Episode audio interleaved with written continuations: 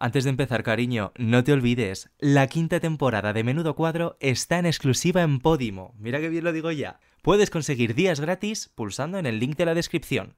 Ahora sí, empieza el cuadro. ¿Has visto el pasado bañador de Menudo Cuadro?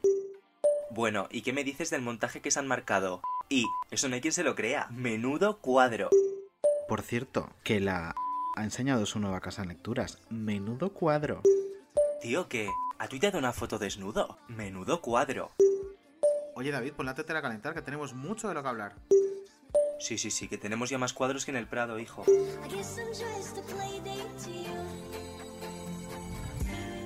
Querida mía, feliz Navidad. ¡Feliz Navidad! Bueno, ¿Cómo fe- estás? siempre me lío. ¿Feliz Navidad se dice ya en Nochebuena o es como al día desde el siguiente? 1 de diciembre ya. Ah, desde el 1 de diciembre ya hasta enero.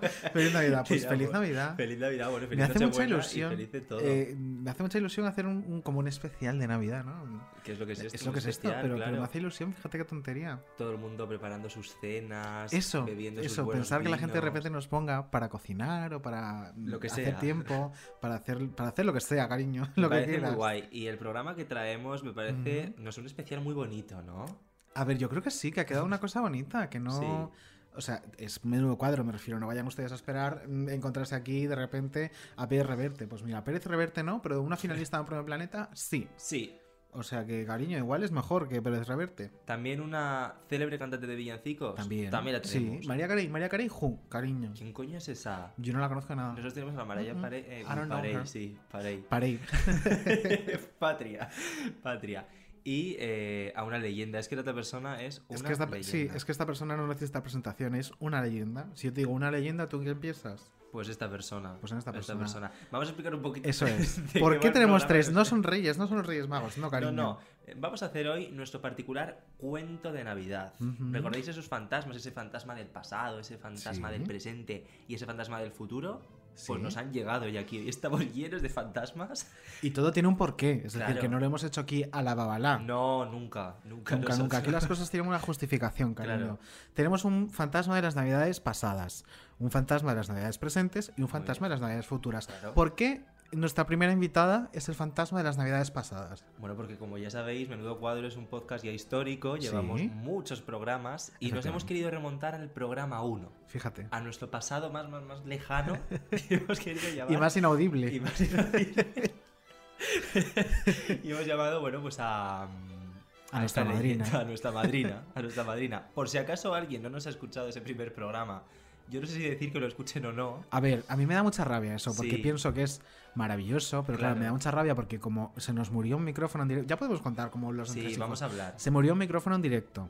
Grabamos solo con dos micrófonos, porque nosotros teníamos tres, Hmm. y encima de esos dos micrófonos con los que grabamos, otro grabó fatal. O sea que al final pudimos trabajar solo con la grabación de un micrófono. Entonces, yo entiendo que es desagradable de escuchar en algunos momentos, pero pensad en que hicimos magia con lo que teníamos. Y el contenido. Y el merece la contenido pena. merece mucho la pena. Merece la O sea, pena con esa- Lozano merece la pena aunque sea grabada con un móvil una nota de voz. Ya dijo el nombre. Pero si hemos dicho que es la madrina, ¿cómo lo Bueno, van a ya, saber? pero digo, a lo mejor alguien no lo ha escuchado, vamos a tener Bueno, pues aquí sí. todo este clima y vamos a poner el corte, la intro, la intro para descubrirlo. Venga, vamos a escucharlo. Venga, pues vamos a escucharla.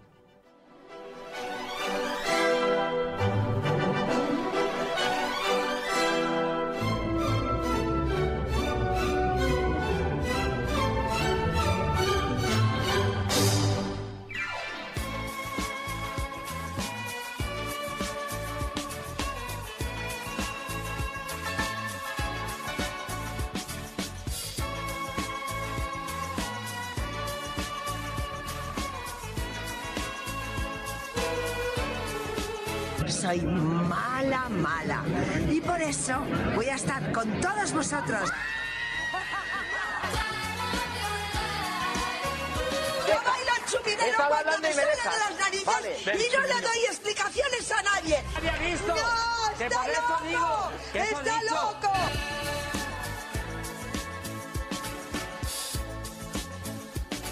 Es que me parece insultante. Yo no he bebido.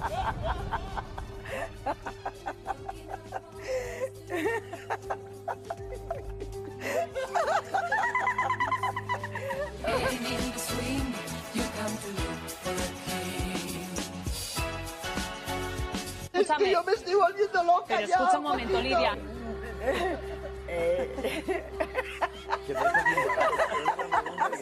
Lidia. Ya está.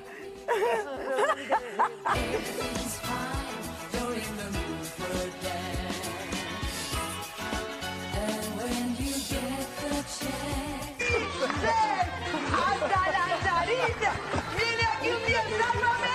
Y a mí me llamas una. La, la, la, la, la. Tú te estás quedando conmigo ahora mismo. Y no estoy pa' coñas.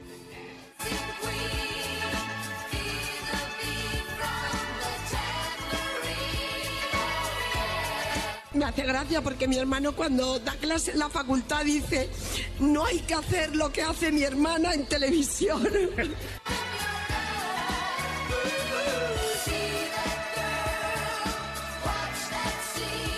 Lidia Lozano, qué ilusión tenerte de nuevo.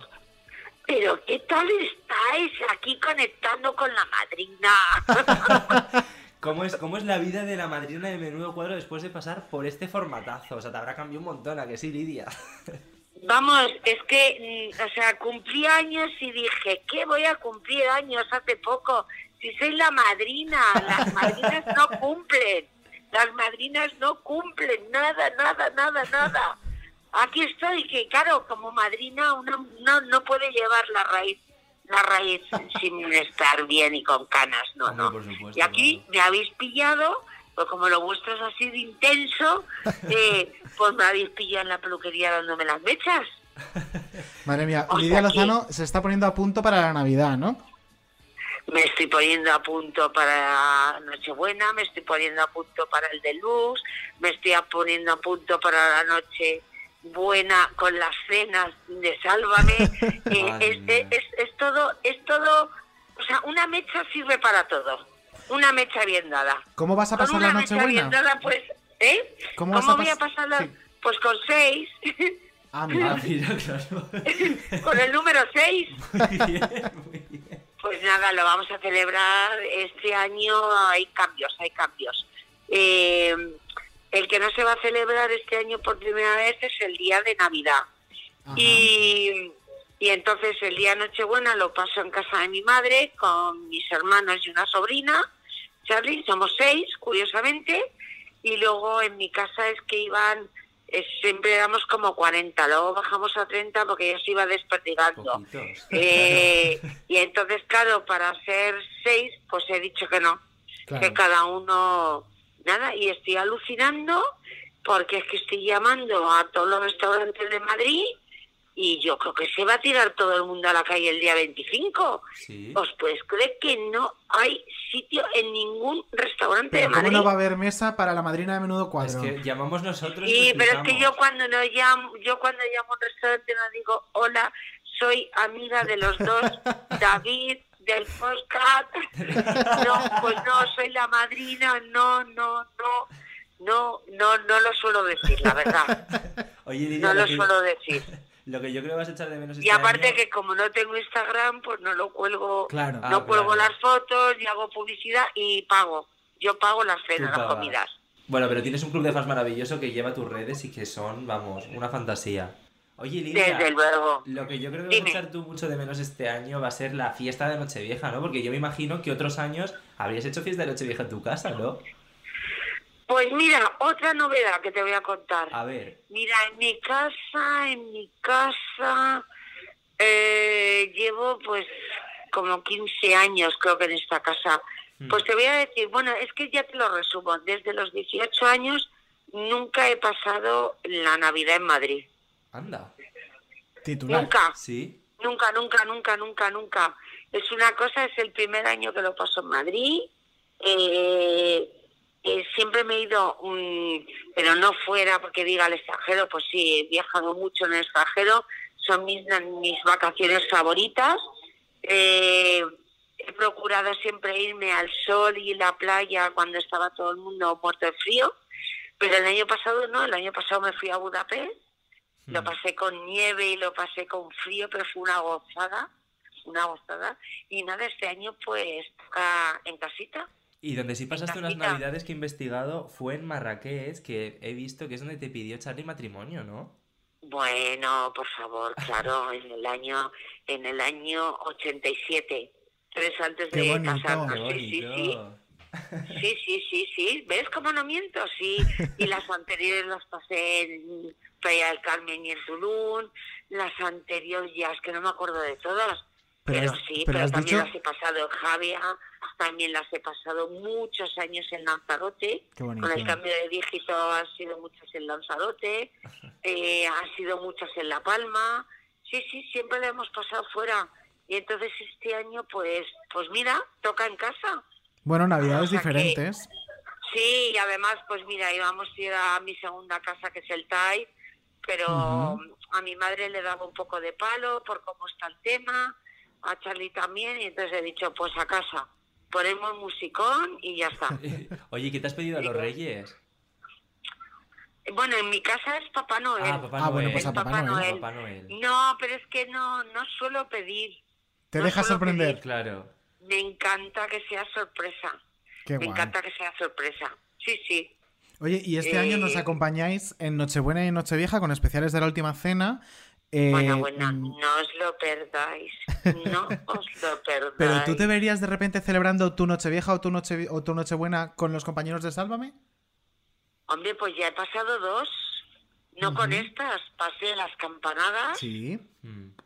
estuve en las campanadas y además a mí me gustó sobre todo el día antes, que ya os lo conté a vosotros, que Sí. me gustó mucho el día antes. Eh, y luego pasé otra noche, nada más empezar Sálvame, eh, celebramos un fin de año en directo eh, en Sálvame, en el plató. O sea que yo ya lo he pasado con ellos. Oye, pero ¿a qué Sí, sí. colaborador nunca sentarías en tu mesa de Nochebuena, Lidia? Pues mira, eso no te lo digo ni el día de los santos. Eso ni de broma lo voy a soltar. Pero vamos, que no, que no, que no, que no. Pero- bueno, pues te lo, te lo hago al revés. Alguno podría decir, porque me da igual. Pero mm, como no me gusta que hablen de mí, No, no, no, di que no. Verdad, que luego te Y son fechas de paz, son hacer. fechas de paz. y eso, y eso que, que muchos lo hacen cobrando, ¿eh? Ya, Es verdad. ya. Pero yo no, y esto es gratis. Porque os adoro, porque os quiero y porque yo nunca cobro en una entrevista. Pues te hacemos la pregunta al revés, para que sea de buen rollo. Sí. Eh, ¿Qué compañero crees que cocina mejor y te fliparía ir a cenar a su casa? Uy, pues no sé, porque yo no he conocido, es que no puedo generar, no puedo decir, porque mira, mm, eh, Belén ha demostrado que Sí. cocina, pero yo no sé cómo cocina Patiño, ni sé cómo cocina Gema. Kiko Hernández cocina, uy, Kiko Matamoros cocinó un día conmigo y la verdad que lo hizo muy bien, pero era la primera vez que cogía un cuchillo. Mm, no sé, no, es que no podría deciros. Bueno, yo creo que No Belén, que le has dicho la primera, sería una buena opción, ¿eh? Pues sí, yo sí, sí. Además es de buen comer y es, es muy exquisita Belén, ¿eh? Para la comida. Sí. Muy exquisita. O sea que, oye chicos, me está diciendo mi Nuria, ¿eh? Mi Nuria Donaldson me está diciendo que la, o sea, Sí, mm, no sí. sé, que estoy dejando, estoy- o sea, voy andando por la peluquería y van pasando una fregona detrás porque tengo todo el pelo mojado. Pues mira, O sea, que Lidia. estoy dejando la peluquería que es ideal, la estoy dejando preciosa, vamos. Mira, Lidia, mira cómo te vamos a despedir. Te vamos a despedir con un A ver, ¿cómo me vais a villancico que eh, seguro que te suena. Escucha.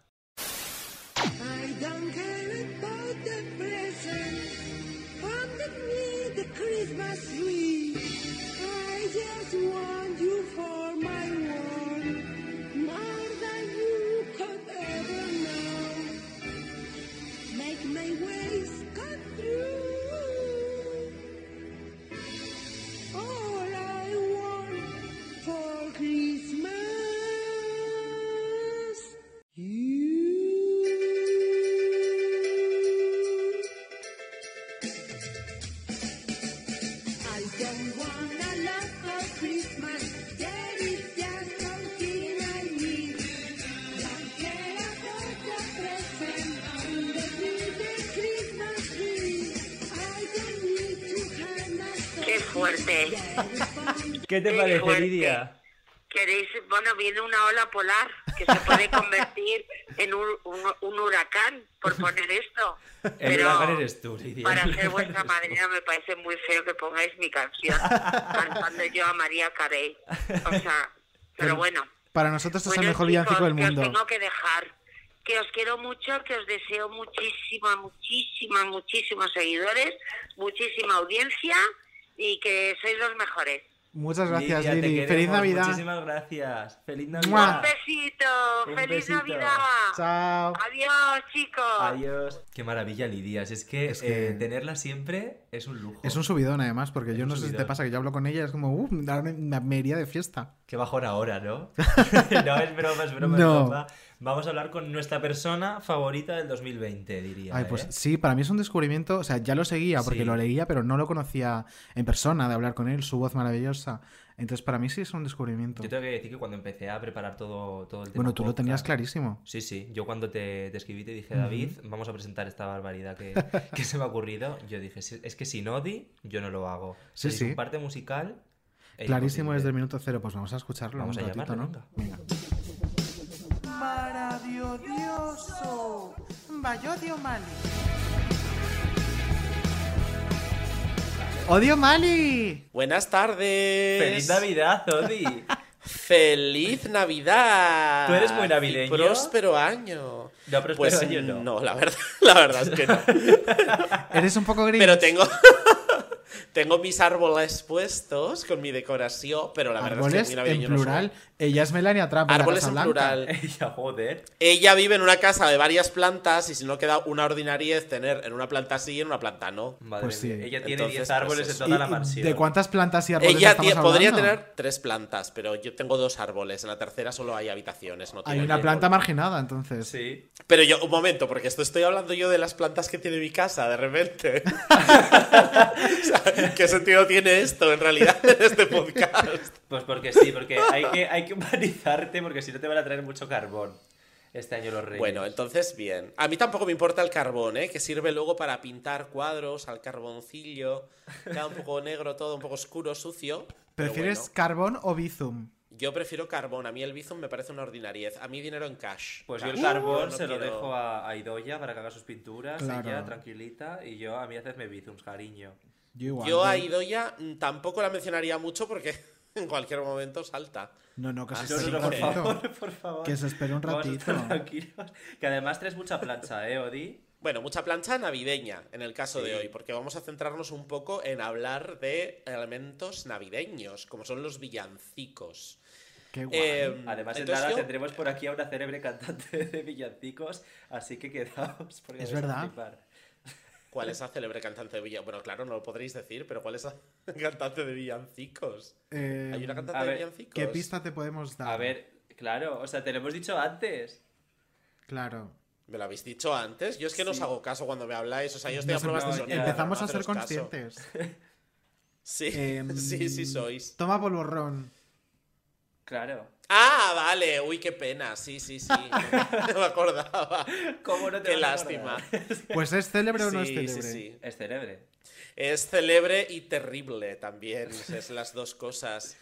Eh, bueno, entonces, hablando de villancicos reales, en este caso, eh, yo me he hecho una pregunta a mí mismo. Y es, yo vea, vamos a hacer como que Leticia Sabater, pues es. Uy, perdón, me he hecho un. Alejandro Lecchio. Ya lo ha bueno, dicho.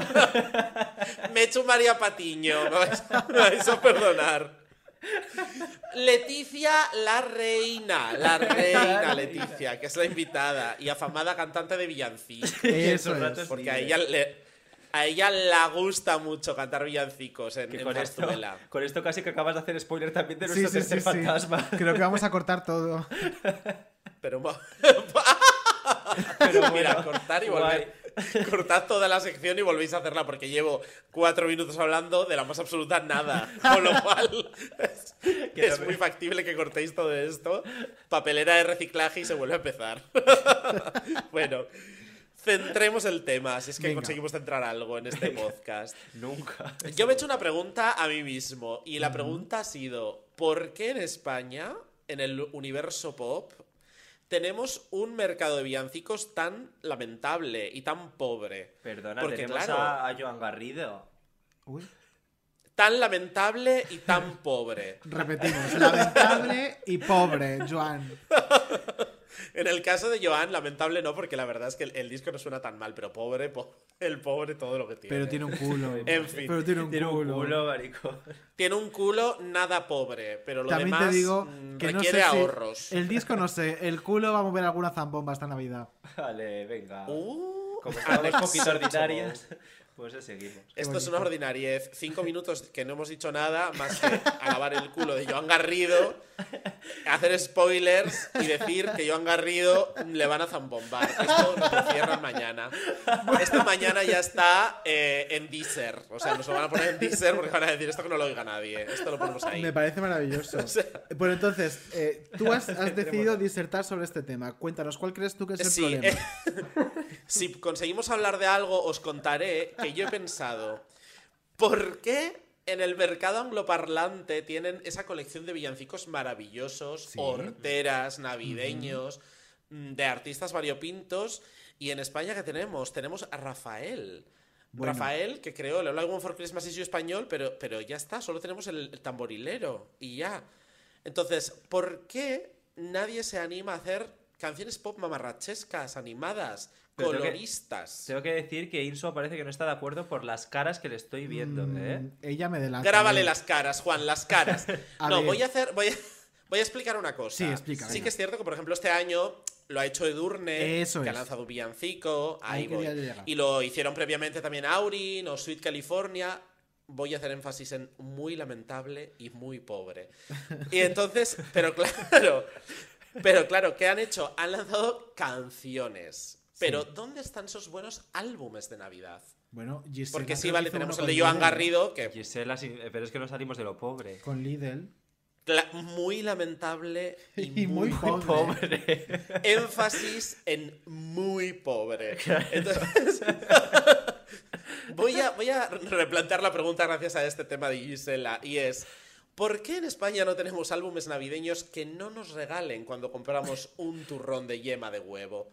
Es decir, ¿por qué no podemos ir a una tienda y hacernos con un disco de villancicos de Amaral o de Estopa o de Mónica Naranjo o de Chenoa? No hay una, una colección de canciones que nos hagan vibrar en Navidad. ¿Y Tenemos navidades lúgubres. Claro, pero ¿por qué? Dime. ¿Por qué crees que es? ¿Por qué ocurre? Pues ¿por qué creo que es? Porque nos falta cultura navideña, porque eh, claro, estamos aquí todo el día con el lamento, porque la Navidad en España, los villancicos son de lamento, no me extraña que los cante Joan Garrido. O sea, eh, son como tristes, con una melodía triste, necesitamos revitalizar eso y no lo hacemos. Lúgubre. Por eso no existe. Lúgubre. Oscuro. Oscuro, siniestro. siniestro. Oye, villancicos y Entonces, claro, Por ejemplo, o lúgubre, oscuro, siniestro. Siniestro. Entonces, la historia es que digo yo que España lo que necesita es una Navidad que tenga menos peces bebiendo en el río. ¿Quién coño quiere ver beber a unos peces? Lo que queremos somos beber nosotros con un buen petardeo pop, pero nadie lo hace. Nadie lo hace. ¿Dónde están esos villancicos de Lola Índigo? Por ejemplo. Claro, pero Pues fíjate, es que lo has dicho y me suena hasta raro, o sea, es que...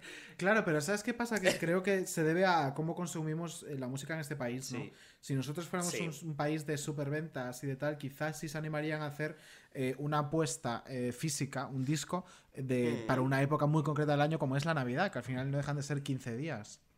Entonces, si de repente Pero ojo, porque Navidad es el momento en el que más discos se venden. Claro, claro. Mira, por ejemplo, Carrefour Claro, entonces, hoy- imagínate. No, que Carrefour hoy que ha sacado los discos de Mm. Pablo Alborán. Ellos que no estaban vendiendo Es ninguno, han, han llevado unos cuantos de Alborán por si te Han compras un jamón y cae. Bueno, pero esto se debe a que ya sabemos que Pablo Alborán no está nada desesperado por vender los discos, entonces a lo mejor eso no ha influido en absoluto.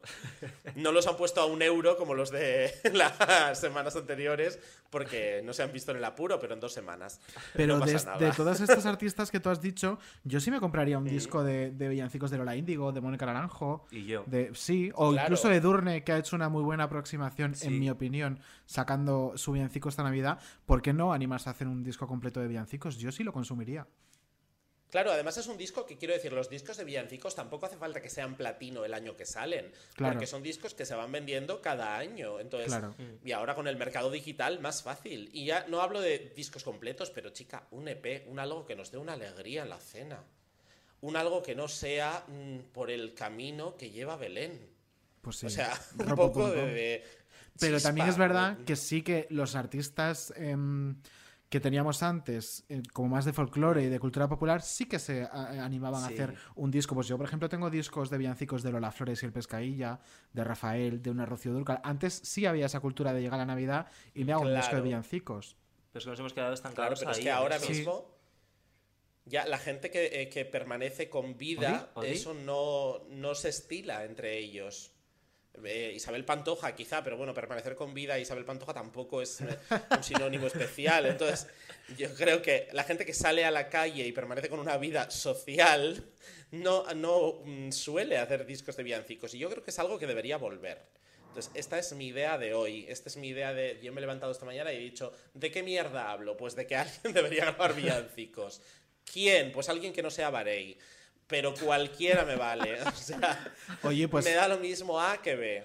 Pues un villancico de Barey con Claro. corta, como que le gusta a ella. esas ¿y cuál sería tu disco de villancico. soñado? Cuenta. Pues eh, eh, mira, yo creo que eh, Mónica Naranjo tiene muy buen perfil de villancico, ¿no? Por el camino. Yo lo compraría. Tengo la ansia de la Navidad. Yo creo que eso tendría, tendría su público. Sí. Y luego además podría decir que son villancicos inspirados por Salvador Dalí, que la discográfica no le dejaba meter X villancicos. Que nacen desde el otro, veneno. Claro, es que imagínate la de historias que podría montar con unos, un disco de Pues, villancicos. pues yo creo que de repente unos villancicos de Chenoa me encantarían. Cuando Sí, tú ya, vas, yo es que vengo de Belén. que componer ella. Entonces imagínate el desastre. No estoy nada Claro, de un- acuerdo mira, yo este un, un disco de... No, vamos a ver. eh, Chenoa es muchas cosas, pero hay, hay dos que no es. Una buena compositora y una mujer con un pelo sano. El resto puede ser, pero esas dos no es. Madre Pero sabes que sí es que- una leyenda del pop. Y hablando de leyendas del pop, mira otro disco de villancicos que me fliparía, Marta Sánchez. Ah, qué dejo. guay. Pero os estáis quedando también un poquito sí. en vuestra quinta, ¿no? Vuestra quinta dice Pero- de claro. Pero es que hemos dicho que molaría un disco de Navidad de gente que, pers- que siga con vida. Entonces también, no sé, Marta Sánchez coño. tampoco... Yo me imaginaba un- una cosa, pues como has dicho, Odi, una Lola Índigo, una Itana haciéndote una baladita así navideña. Pues sí, pues Claro, eso también molaría. Baladita navideña. No, baladita no, porque ella es cantante de punk pop. Ah, es Claro, verdad. Ella es Abril Lavigne. Guitarras, Un villancico Ellas emo. guitarras navideñas. Claro. Skater Santa. Bueno, hablando. Sí. hablando de gente que eh, es muy dada a los villancicos. eh, también os quería hablar, como es Navidad, Mm. de María Carey. Porque si en algún momento hay que hablar de María Carey, Santa es María en Carey, un funeral claro. o en Navidad.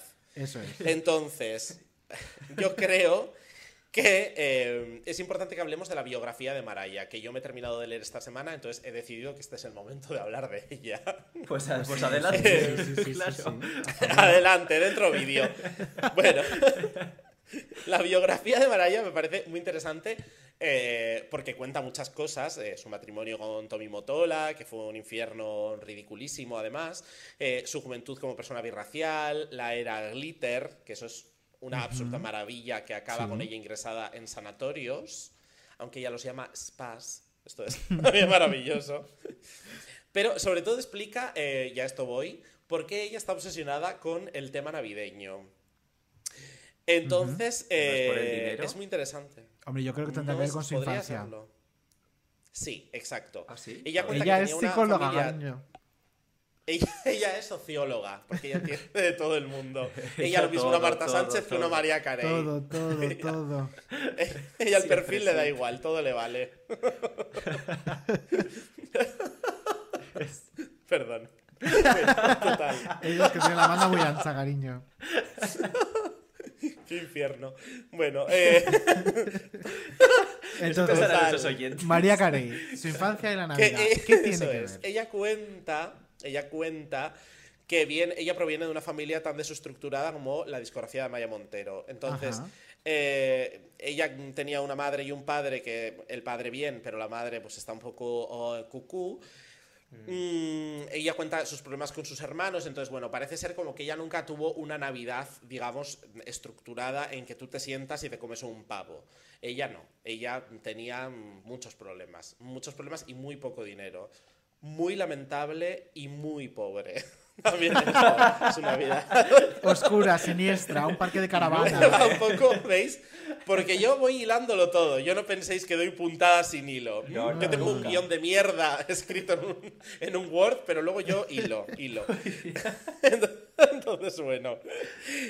Ella eh, es como que de adulta necesitó eh, pues volver a mm, reformular un poco lo que ella vivía en Navidad, ¿no? Y entonces a partir de que tiene hijos, pues es como que le gusta mucho ese momento de unión, de Navidad a lo loco, súper extra, súper festiva y demás. Y entonces a mí me sorprendió una cosa que es que yo no sabía, que es que ella grabó el disco de Navidad como con mucha desgana. Ella le propusieron que hiciera un disco de Navidad y su respuesta fue pues más o menos la de Lola Índigo si se lo propusieran en España, básicamente. Eh, dijo que ella o hacía sus canciones o pues que grabara ese disco de Navidad Celine Dion si le apetecía, pero que ella no. Entonces la dejaron, la dejaron componer. Celine Dion, por cierto, que la pone bastante a caldo en el libro, ¿eh? debo decir. ¿Ah, sí? Porque eso me interesa mucho. ¿Por qué? Sí, esto es muy interesante también. No tiene nada que ver con Navidad, salvo que, pues que estamos hablando también de mucha gente muerta y hablamos de Celine. Eh, ¿Qué es Navidad? Resulta- Por favor, de verdad. Es que... por favor, pues qué mejor momento para adorar a los que se nos han ido. Pues la Navidad, momento de unión. Ya está. A mí me estás dando en los pilares de mi, de mi cultura musical. Es o que sea, David se va en a Marta caer. Sánchez, en Celine Dion, ¿qué será lo Te estoy próximo? dando, mira, por hacer ya el triple spoiler, te estoy dando en los pilares eires de tu, de tu esto. ¿Qué he dicho esta loca? Bueno, a ver. Total, ¿qué habla de Celine? Ella es, es muy guay. Esto dice que cuando grabaron el, el Divas Live este de Sí. VH1, eh, que es como para maricas de 40, que a nadie más le importa, pero que eso es como una cosa muy estándar para una marica de 40. David resulta Andújar no que- sabe ni lo que es. No. David Andúcar eh, no sabe ni lo que es una diva. O sea, Ya. vamos. Bueno. Ya le queda. Bueno, pues David, Divas Live, te cuento, era un programa donde había gente que sabía cantar, porque en los 90 eso pasaba, y entonces homenajeaban a gente que también sabía cantar. En el caso de Maraya, la vez que cuando cuenta lo de Celine es porque están homenajeando a Aretha Franklin, una señora negra que cantaba muy fuerte. Ma- Maricón. Vale. claro. Es que a ver, la No, te Michelle, la de es Destiny's Child. No, no, estás pensando en Michelle. No, otra señora negra Me voy, me levanto y me voy. Otra señora negra cantaba muy fuerte. Bueno, total. ¿Qué pasó ahí? Pues que ellas empezaron a cantar. Y entonces Areta se supo, claro, era la homenajeada, se supone que era la que más tenía que gritar en esa historia, ¿no? Sí. ¿Y qué hizo Celine? Pues intentó superar el grito. Y entonces Areta se puso a gritar como una loca y Celine se puso a gritar más agudo. Y claro, a Maraya eso le pareció una falta de respeto. Y dice que se fue incluso hacia atrás por la vergüenza que ella estaba sintiendo con Celine Dion. Pero debo decir en su favor que no la cita, solo da pistas innumerables para saber qué se trata de Celine. Para sacarlo, claro. Porque si no, podríamos caer en la suposición de que quien quiere superar a Aretha Franklin vocalmente es Shania Twain, conocida vocalista de amplio rango. Entonces, para, para no dar lugar a la confusión, ella no dice el nombre, pero da. Pero pone muchas Celine D. Celine D. pone O C. Dion. C. Lin. C. Lin. Entonces luego ya lo tienes que adivinar tú como C. Tangana, pero C. Lin. Podríamos Bueno, decir total. Christian Dion. Cristian Dion. Cristian Dion. No confundir con el la, famoso diseñador. la reputada, la reputada diseñadora y vocalista Christian Dion. La diseñadora de vestuario de Titanic. Bueno, Eso total. Eso es. Se nos está yendo la pinza. La cuestión es que a María Carey le gusta mucho la Navidad y que la Navidad la inventó ella a largo Ya plazo. Esto bien. ya no ni niño Jesús ni hostias Nada, nada, benditas. La Virgen María quién era? Pues ella, no iba a ser María Escarmiento, era María Carey. María Escarmiento, que entonces- será de ella, ¿eh? Que en paz descanse también. María Escarmiento, pues muy lamentable y muy pobre. Oye, un disco de villancicos de María Escarmiento Pues también. iba a pasar pues estaría guay. Iba a pasar hambre, la verdad. Pues no lo sé, Bueno, no. Igual que ahora, no cambiaría mucho la situación. Bizums entonces. para María Escarmiento, por favor, que hay gente que lo está pasando muy mal. Qué El número es dos, el 6, el 4. Apuntadlo bien que me ha dicho María por mensaje, que luego le llegan a Joan Garrido y no, y no a ella. Bueno, total. Yo me tengo que despedir que estamos hablando mucho y no diciendo nada en esta sección. Es que no te estamos dejando, hemos dicho, venga. es Claro, y me dejáis, tire, pues no me dejéis, porque para las chorradas que digo, total. que ella meto la Navidad, que a ella le gusta todo. Super extra, súper maravilloso, mucha lentejuela y mucha purpurina. Y en España, los putos peces bebiendo en el río. En el río. Venga, Eso es para, todo lo que tengo que decir. para cerrar, Odi, ¿qué te has pedido a Papá Noel este año? Le he pedido, por favor, que a Barey no se le vuelva a ocurrir hacer un single solidario. Es que no hay necesidad. No necesitamos que alguien recaude 50 céntimos para Médicos Sin Fronteras. de Aquí, verdad. single solidario, solo Den Merche, ayuda. venga esas vacunas. Aquí Merche. Claro, pero por lo menos Merche, las vacunas, pues bueno, hija, estás en la tele. Pero de verdad, de verdad, basta de financiar proyectos con mendicidad. Eh, si vamos a colaborar, hacemos una telemaratón, pero no hacemos singles benéficos ni de Rosa López ni de Barey. O sea, la- eh, un mensaje a la Cruz Roja desde aquí. La Cruz Roja salva muchas vidas. Pero darle un single benéfico a Rosa López es querer matar a gente. Y no estamos en esa situación. Entonces, necesitamos medios. Los medios no se consiguen con un acústico de a solas con mi corazón. No se consiguen. Uy, qué temazo. a Y este solas es mi con mensaje de. Navidad. A mí me gusta mucho. El acústico es una pena. ¿Te acuerdas de esa canción o no? No. Pues Sí, a solas con mi corazón, a solas sin pedir perdón. Es un temazo. No lo. Es un temazo que David Andújar no conoce porque tiene Es indignante. 12 años. De hecho, creo que voy a poner ahora mismo un trozo para que la gente que escucha este podcast pueda disfrutar de ello. A solas con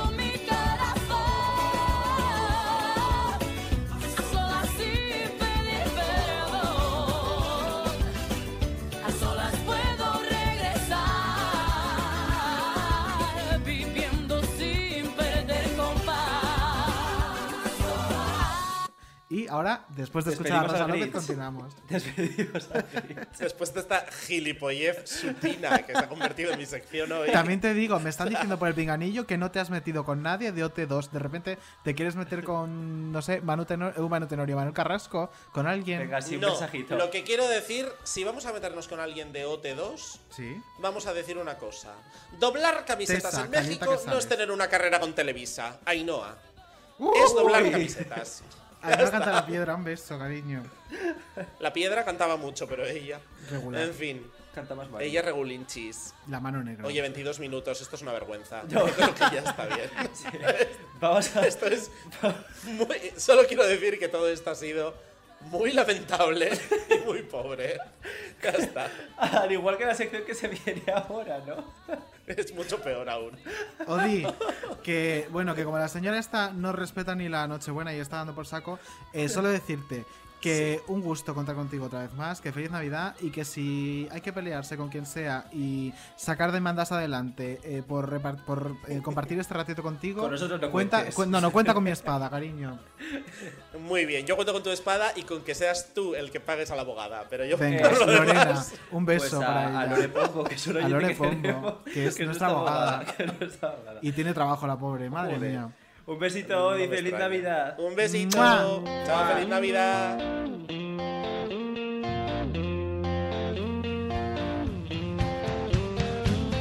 Querido diario, por email.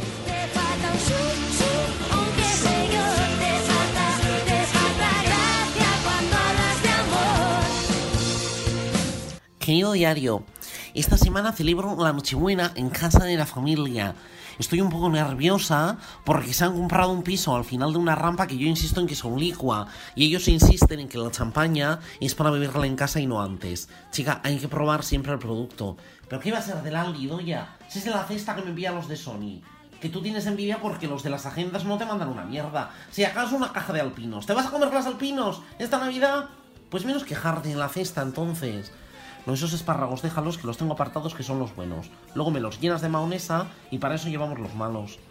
En fin, hemos decorado todo con muchísimo gusto y delicadeza. El árbol, el espumillón, el belén. Estoy hablando con los del diario Idoya. ¿No puedes esperar un momento? Pero ¿cómo has usado el musgo para un cuadro conceptual? ¿Qué eres ahora? ¿La jardinera del bricomanía? A ver dónde ponemos ahora los Reyes Magos y Doya, ¿qué les pongo? ¿Tres hojas de escarola? Mira, lo del río de papel albal te lo pasé porque te pusiste pesadísima con que era un riesgo creativo. Pero ya poner lechuga porque usas el musgo, a ver de dónde saco yo ahora musgo y Doya. Sí, al bosque de Oma, me voy a ir a por el musgo ahora y doy al bosque de Baztán a ver si tengo suerte y sigue el asesino suelto y me libra de estar en compañía tuya todo el santo día. Bueno, para la cena hemos cocinado un atún buenísimo y cocochas. Y no va a faltar el marmitaco, aunque este año ya se ha empeñado en traerse aquel que cató en Zaragoza, que estoy segura de que es crema de calabaza con picatostes que se han quedado blandos, pero por no discutir, chica, pues nos comemos la mm, bendita crema con el atún. Que sí, Idoya, que es marmitaco. Y ves eso de ahí, pues mira, puede parecerte un premio de los 40, pero es un Grammy. ¿Ves cómo no funciona así? Es que porque tú digas algo no se hace realidad, que no eres el genio de Aladín. Si acaso eres el loro. El loro sí eres. En fin, que no me queda sino desearos a todos felices fiestas y próspero año nuevo, año 2021. Cuidado con ir a las cenas con un zapato pelín grande y me os cuidáis mucho, que es un año complicadísimo. Cuidaos, cuidaos, que encima del loro ahora es García Lorca. El de la serpiente con tacón no oído y el de un poeta en Nueva York. Pero qué canción de Mecano. Va a querer el poeta marcha allí. Pero ¿cómo va a decir Lorca nada de jamones York? Bueno, mira, que tengáis una noche buena mejor que la mía. Lo mismo mando a esta con los otros y me quedo yo aquí sola. Sí, me quedo sola. ¿Qué pasa? Prefiero estar sola. Cuando hablas de amor, dime qué puedo pedir. No tienes, no tienes nada que me haga seguir. Bueno, pues mira, eh, Hasta aunque ella, sea por pesada, feliz Navidad también para Meia, ¿no? Pásalo muy bien, tú y. Yo iba a decir Leire. Uh, entonces bien, bien no lo iban a pasar. no, Leire, no, Leire. No, no, bueno. no, pero con, con uy, con Odilia iba a decir, sí. Eh, ¿Qué nos pasa de repente? Con Idoya, sí, Con cariño. un buen ratito. Con Idoia. Y mm, bueno, vamos a hablar ahora con nuestro fantasma del presente. Con nuestra María Carey. Con nuestra pareja, ¿vale? ¿Y por qué es del presente, David? Pues mira, porque esta maravillosa mujer y artista este año ha sacado un villancico llamado Papá Noel, You're the Only One. Aunque para mí. La only the one, es claro, ella. efectivamente. Es ella. ¿Quién Por si es? acaso alguien no sabe de quién estamos hablando, vamos a poner el villancico y algunos cortes y seguro que lo Venga. descubrís.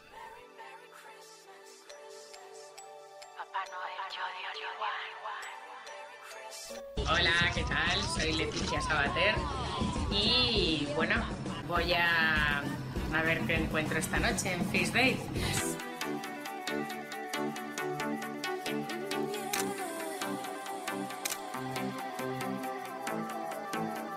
En el tema sexual, aquí, o sea, soy de las tías más tradicionales del mundo.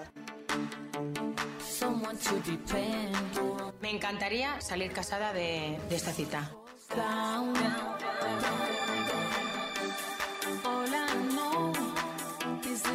Oye, en el amor en general, ¿qué tal te ha ido en la vida, Leticia? Fatal. O sea, pues mira, me casé, un desastre, no duró ni seis meses el, el matrimonio. Luego otro novio me desapareció.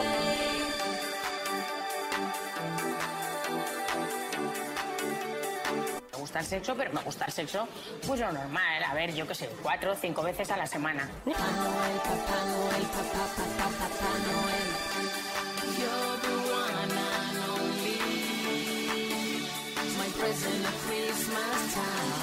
Leticia Sabater, ¿cómo estás?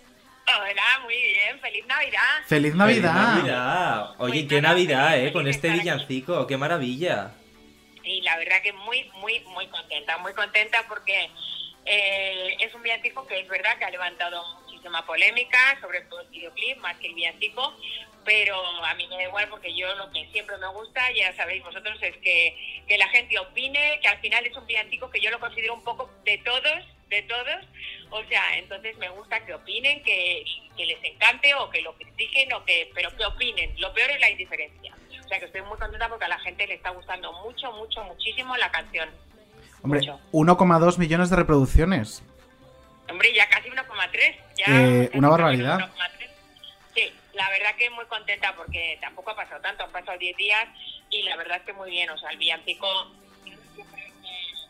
yo creo que el villancico vaya pues eh, acabará en pues eso, en unos dos millones de visitas así y yo creo que va a estar muy bien sabes que está muy bien para lo que es la navidad que tampoco dura tanto no pero bueno a mí lo que más me gusta pues es eso no que el villancico por un lado a ver que yo creo que la gente a ver la gente se ha sorprendido con el villancico de que lo hiciera en inglés pero yo Sí, quería sí. demostrar que este año que no hay ni conciertos ni bolos yo quería demostrar que, eh, a ver, que cuando yo hago una canción tipo Salchipapa, Pepinazo, Mr. Policeman, que me encantan y que Sí. en el directo de los conciertos la gente lo pasa bomba, las canta, las baila, se las sabe, son fáciles, ¿no? Entonces, yo hago mis canciones porque porque me gusta, porque porque veo que funciona muy bien en los conciertos, ¿no? Para la gente.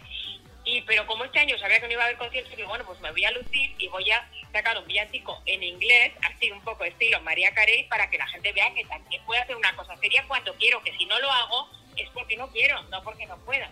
No, no, pues ha quedado muy claro. Desde luego nos has dejado sorprendidos. Y lo que pensamos es que quizás estabas como intentando eh, lanzarte a un un mercado tan más un poquito más internacional. Sí, Kuala Lumpur, por ejemplo, se nos ocurre. es broma, es broma. No, Kuala Lumpur, no te preocupes, que ya, ya, ya sé perfectamente dónde estáis todos, tranquilo. Eh, hombre, yo sabes qué pasa, que tengo esas cosas de ingenuidad, ¿sabes? Tipo Kuala Lumpur, que a veces me pasan ese, ese tipo de cosas porque yo tengo esa ingenuidad todavía infantil que no se me quita ni a la de tres, vamos.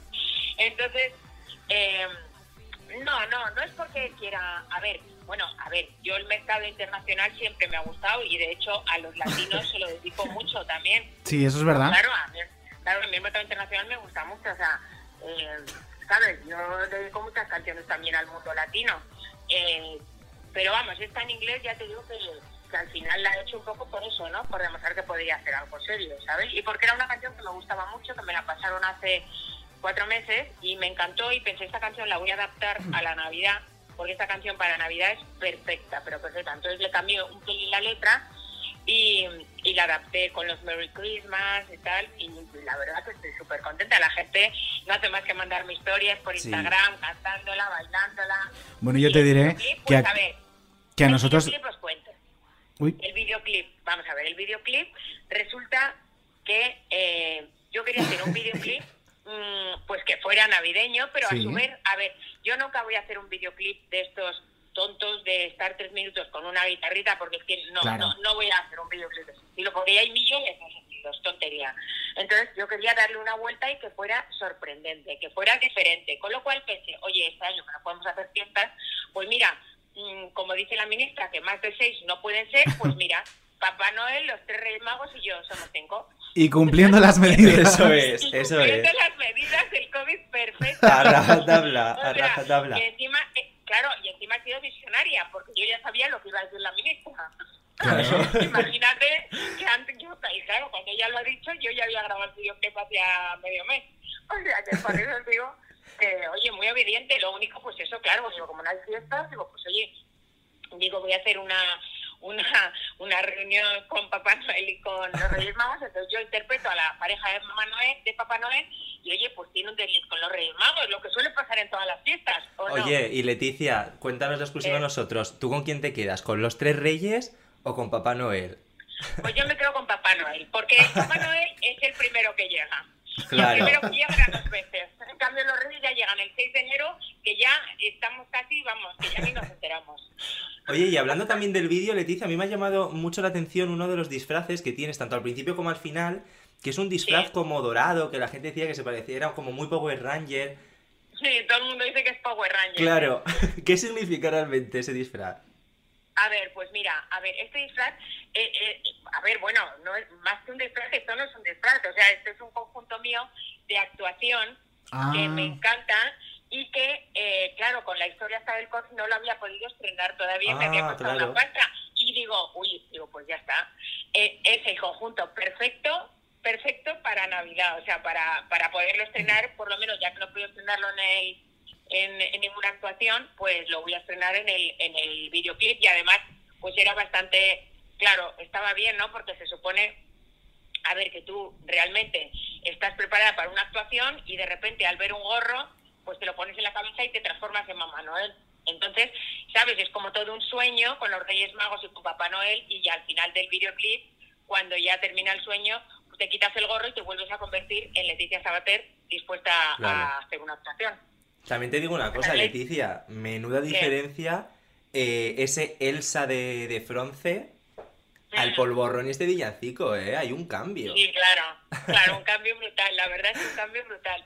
Pero sí, a ver, a mí me encanta sorprender, o sea, me encanta, es algo que, sabes, que me gusta. O sea, yo Claro. cuando preparo una canción, te digo la verdad, mm, yo la preparo pensando en, en mí, pero a la vez en el público, ¿no? En lo que le va a gustar, lo que le va a sorprender, lo que va a poder cantar, si sabes español o, o sabe, por ejemplo, yo sé que para, para mis, mis fans es mucho más complicado el inglés, lo sé. Sí. Claro. Pero bueno, este año era lo que tocaba, entonces por eso, ¿no? Pero, pero por eso siempre, si meto algo en inglés lo meto muy fácil, o sea, normalmente, ¿sabes? Lo que pienso es para que la gente pueda cantarlo y bailarlo. Fundamentalmente, ¿sabes? Fíjate, ya estoy pensando en el tema de verano, con eso te digo todo. O sea, Y ahora- una semana pensando en el tema de verano, imagínate. Madre mía, eres una workaholic.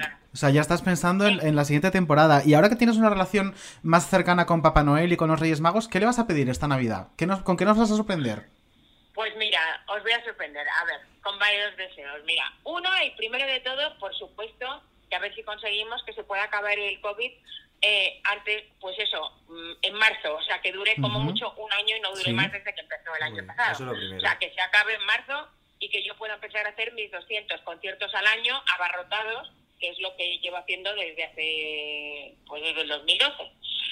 Eh, en esta nueva etapa, ¿no? Sí, Quiero claro. decir, en la- que llevo desde el 2012. Bueno, eso es lo primero. Lo segundo, vender mi casa, que llevo ya un par de años. Es verdad. Es Y no verdad. hay manera. Bueno, es que también justo al pri- al principio la puse a lo mejor quizás demasiado cara. Y luego cuando la bajé justo fue, fue cuando empezó el COVID, con lo cual no ha habido manera.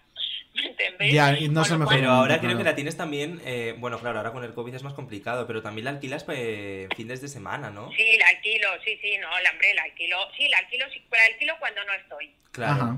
¿sabes? Cuando no estoy la alquilo. Entonces, eh, por eso, entonces, bueno, pues eh, claro, yo también tengo un apartamento en Madrid pequeño, entonces, bueno, o sea, la alquilo vaya cuando no estoy y cuando quiero, cuando me interesa, ¿no? Pero bueno, no solo los fines de semana, o sea, te quiero decir que, por ejemplo, mm, o sea, hay, yo la alquilo eh, también semanas y meses y tal, ¿sabes? No pasa nada yo tengo un apartamento. Claro. Eso. Yo te digo una No, y La cosa. verdad es que la gente se mata, ¿eh? Por. No, no, es, Es es lo que te iba a decir. David y Sí, yo no, tenemos no. la ilusión de que antes de que vendas la casa, poder hacer una visita Claro. y verte allí. O sea, es una fantasía de casa. Sí, no, sí, la verdad que es muy, es muy chula. La verdad es que es muy chula. Además, bueno, pues yo la tengo decorada como muy diferente, como, es como amiga, pues, de ella, Claro. ¿sabes? O sea, entonces por eso, pues oye, pues espero, tranquilo porque vamos, o sea, con esto del COVID veo yo que va para largo lo de la venta, ¿sabes? Bueno, ojalá haya suerte, ojalá haya suerte. Claro, pero, pero bueno, a ver, que yo la vendo porque ya me apetece, sinceramente, porque me apetece tener, eh, me apetece no tener todo el dinero en la misma cesta, ¿sabes? Sino Sí. ya ir un poco, pues, hola, ya ir un poco, pues, cambiando. Claro. Y oye, Leticia, ¿algún deseo relacionado con el amor? Eh, hombre, ah, bueno, y el tercero era ese. Ah, claro, faltaba. O sea, yo, a ver si 2021 es el año en el que me enamoro y me caso. Ah, perfecto. ¿quieres boda y todo? O sea, ¿quieres volver a casarte? Sí, hombre, claro. Hombre, me gustaría, sí. Sí, señora. Sí, porque oye, la primera me duró seis meses, casi no, casi vamos, no me doy cuenta. O sea, que a ver si la siguiente dura más. Entonces, por eso, o sea, que, que sí, sí. Eso es justo lo que me encantaría. Esos son los, ya te digo, los tres deseos que, que pido. Bueno, y luego que arrase el tema de, de verano, por supuesto, que arrase, Claro. que todo el mundo lo cante, lo Bueno, yo creo que eso lo tienes asegurado. Eso porque, seguro. Sí, eso es, es- O sea, son como las obligaciones, ¿no? En Navidad el villancico de Leticia y en verano la canción del verano de Leticia. Este- exactamente, esas, sí- esas no fallan, vamos. Vamos, es que es- aunque haya COVID, da igual. Da igual, da Eh, igual. no, no, claro, Siempre eso da está. igual. Sí, eso da igual. No, porque, claro, porque además tampoco, ¿sabes? A mí me gusta seguir esa tradición porque sé que ya la gente la espera y no se puede fallar a tu público, ¿no? Es así. Y ahora ¿No? que comentabas antes Claro. que eh, has perdido, has dejado de hacer este año 200 conciertos más o menos y que pedimos que Sí. este año pues haya un poco más de normalidad y puedas tener un poco más de, de constancia, eh, ¿cómo se Claro. sobrevive sin, sin 200 conciertos al año? ¿Cómo, cómo, cómo lo Bueno, haces? pues porque, bueno, pues porque yo este año he hecho mucha tele. Es Entonces, precisamente, claro, o sea, a mí lo que más me divierte, sinceramente, es cantar y hacer, y hacer mis conciertos, lo que más, por encima de la tele. Entonces, hay muchas veces que no hago proyectos pudiendo hacerlos de tele, pues porque prefiero hacer una gira de conciertos. En cambio, este año, como no había conciertos, por eso eh, cogí la Casa Fuerte.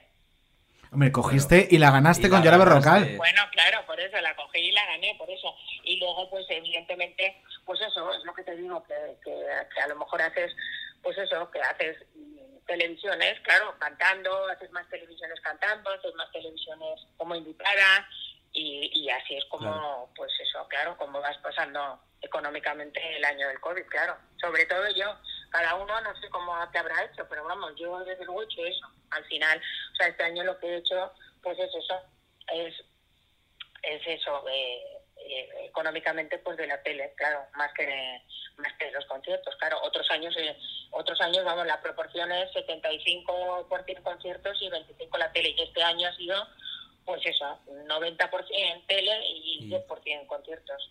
Y Leticia, esto Así también nos va a afectar en Navidad. Vamos a tener que pasar las Navidades con muchas menos personas. ¿Tú cómo las vas a vivir? A ver, ¿Cómo van a ser las. Navidades de Leticia? A ver, eh, bueno, claro, mm, bueno, mis navidades, a ver, por un lado van a ser un pelín tristes, pero porque, Sí. claro, mi hermana falleció de un infarto. Claro. Sí. Entonces, estas navidades, entonces, eh, claro, o sea, mi hermana era enfermera y, y eh, pero no falleció por COVID, o sea, ella falle- falleció de un infarto, pero vamos, Ujú. ella era enfermera y fíjate, estuvo salvando vidas hasta el último momento con el COVID y fíjate, va y no se contagia ni nada y luego va y, y le da un infarto y, Qué pena. bueno, y se, se muere así. Entonces, bueno, en fin, entonces lo que haremos estas navidades pues es dedicarle un poco todas las cenas a mi hermana, claro. Sabes que además era el alma de la fiesta, mi hermana, o sea que por eso. Entonces, bueno, pues yo, lo, yo las pasaré pues con, con toda mi familia, con los hijos de mi hermana también, ¿sabes? Y bueno, pues lo típico, pues que haces, eh, viene Papá Noel con los regalos, eh, la cenita, te pones ciega de marisco, o sea, y nosotros es el año, que no- es el día que nos ponemos ciegos de marisco. La verdad es que luego el resto del año, yo la verdad es que lo pruebo muy poco, porque tampoco es que me, tampoco es que me encante, pero sin embargo para ese día sí. Sí, parece que si no hay ya- marisco no es Navidad, ¿no? Claro. Exacto, parece que solo el marisco no es Navidad, entonces claro, por eso, pero yo ya te digo, luego fuera de ese día, vamos, es que es que ni lo pruebo, ¿eh? O sea, es una cosa increíble, esto pues, tampoco es algo que me encante, pero yo creo que es lo que te digo, que, que, que te queda uno saturado ya ese día. Oye, ¿y de dulces, Y, Leticia, qué es más? ¿De, de turrón o de mazapán? De turrón, yo de De turrón. turrón. Hombre, ya, ya esa es mi canción, ¿no? claro, Eh, claro. Vamos al turrón, ya vienen los camellos, porro pom pom, porro pom pom. Oye, Claro, o sea, que... y una, y una Oye, ¿no habéis puesto el villancico? ¿El qué? Sí, sí, sí, sí. Eh, Va a sonar antes de esta entrevista. Tú no la has Claro, escuchado, no has escuchado, pero- pero ya ha Ah, sonado vale, antes vale. de esta entrevista. Ah, vale, vale. También te, hemos, te he de decir que llevamos poniéndolo yo varias semanas. La Claro. primera semana que lo pusimos fue con Carlota Corredera, que sabes que ella te tiene mucho cariño. Ah, y, es verdad, sí. y estuvimos hablando de tu paso por la Casa Fuerte y de un poco de, de lo importante que era que este año que había sido tan duro para ti hicieras una vez más un villancico para alegrarnos las fiestas a todos. Sí, pues sí, porque ¿sabes lo que pasa? Mira, a ver, yo soy de la opinión de que una cosa no quita la otra, ¿sabes? Entonces, a ver, al final dices, um, o sea, yo soy catalana y al final soy muy práctica, entonces digo, pues, pues ha pasado, lo de mi hermana ya ha pasado y, Sí. y bueno, y hay que seguir, hay que seguir viviendo, es que no puedes hacer otra cosa, entonces pues, a ver, tú piensas que a mí ya me falleció mi madre, me desapareció un novio, o sea, que te quiero decir que yo ya, como comprenderás, tengo el culo pelado de, de- de disgustos. Entonces, Sí. pues al final dices, pues es otro disgusto más y, bueno, y hay que seguir, es que no... ¿Sabes? Al final es un poco...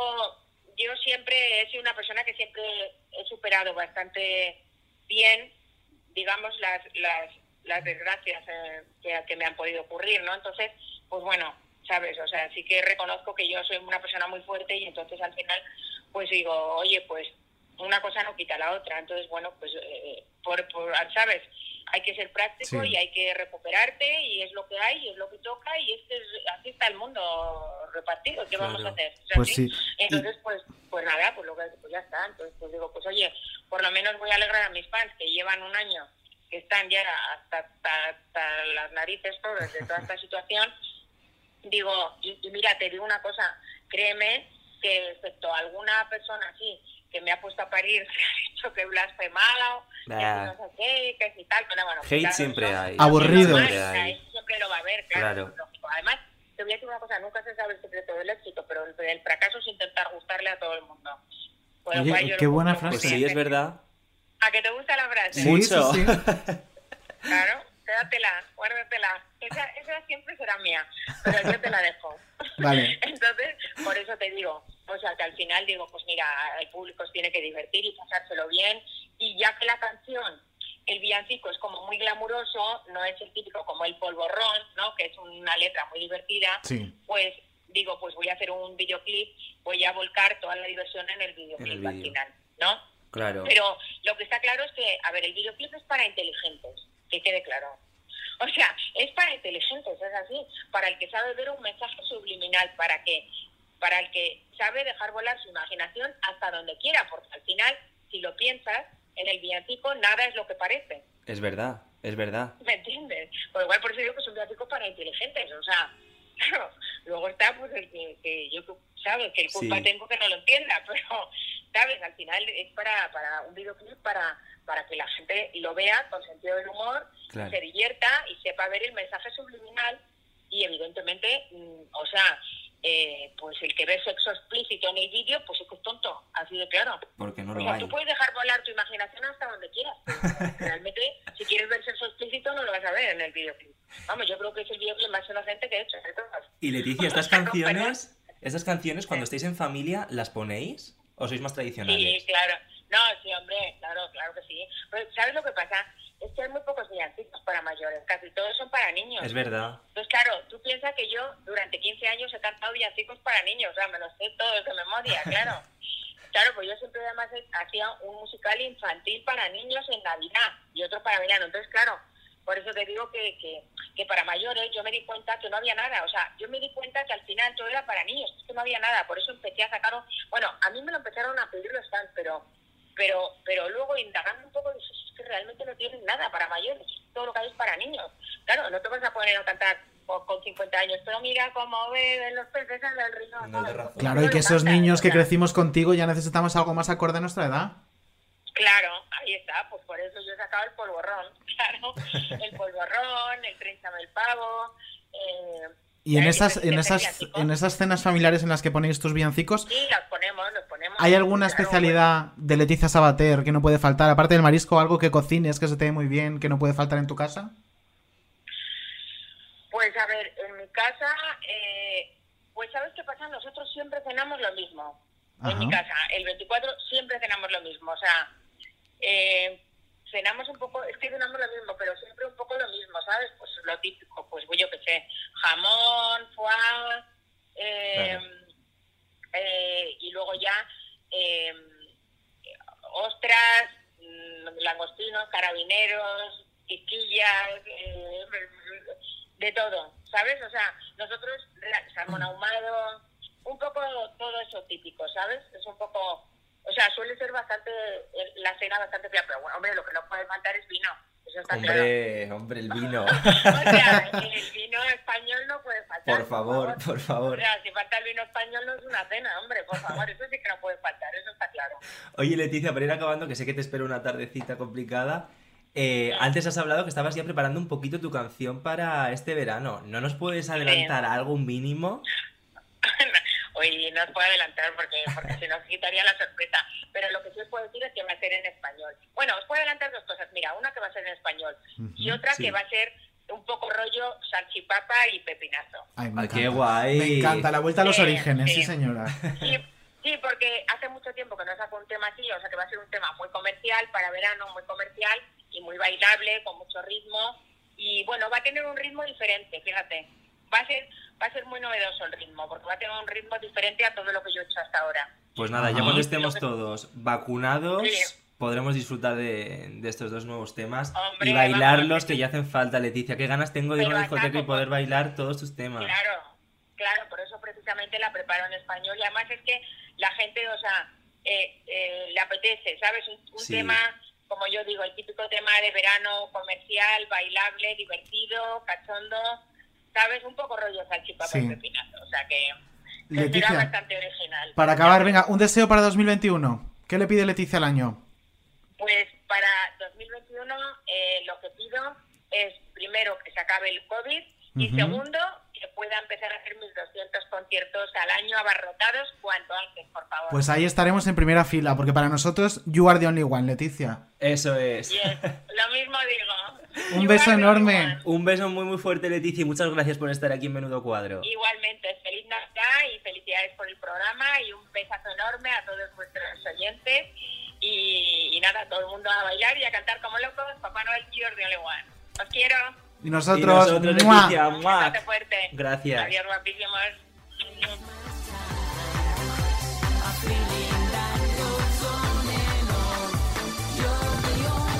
Papá Noel, you're the only one. Merry Christmas, everyone. Merry, Merry Christmas. Desde luego, si algo hace Leticia son canciones que se te meten aquí en la cabeza y no se te van, ¿eh? Oye, di la verdad a la audiencia. eh, el día que estuvimos hablando de Leticia Que aquí sí. con Carlota, ¿cómo Eh, estuve yo toda la parte? Pero que luego me pasó a mí. O sea, David venía, llegó ese día a casa cantando Papá Noel the Only One. Se fue cantándolo, pero es que al día siguiente me pasó a mí. Lo escuché en el programa porque me escuché dando un paseo del podcast y tal. Y dije, eh, ya no me la saco. Y aquí sigue. Merry, Merry Christmas. O sea, es que no se te va. Es que se te queda, es que se te Sí, queda. sí. ¿Cómo es se arte. queda? Igual se queda nuestra sección eh, estrella, esa sección del Onda, siempre lo decimos, que probablemente nos lo llevemos en, en 2021, va a ser nuestro año, y es grandes cuadros de la historia. Hombre. Y esta vez pues os traemos un cuadro navideño. y, y- y yo creo que de la historia de la televisión, uno de los anuncios eh, más míticos, pues eso de la historia, ¿no? Sí. Vamos a escucharlo Venga. para... para descubrir cuál es. Os va a encantar.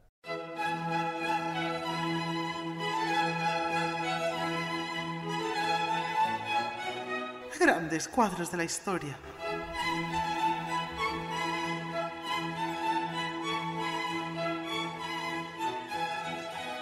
Una luz te ilumina. Mil campanas suenan ya. Compartir nuestra suerte. Regalar felicidad.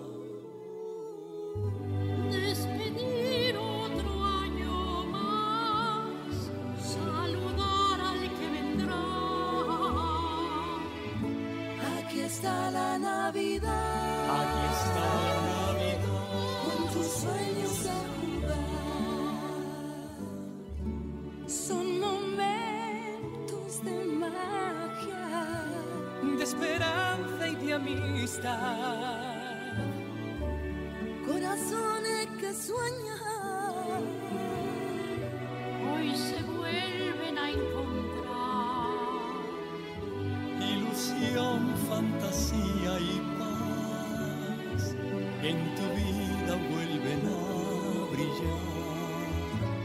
Aquí está la Navidad.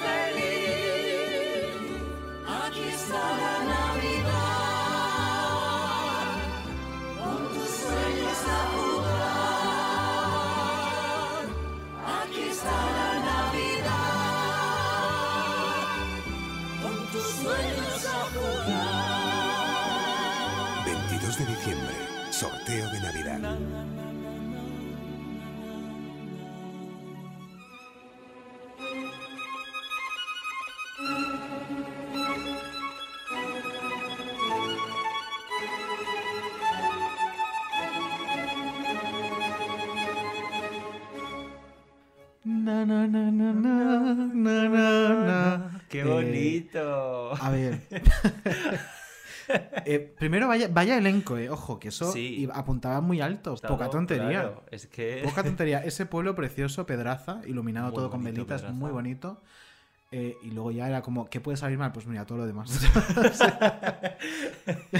¿Quién, mira, de todos los que hemos escuchado, porque recordemos que Sí. está, a ver, vamos a, a explicarlo. Está Montserrat Caballé. Sí. Que en paz descanse, pobrecita mía.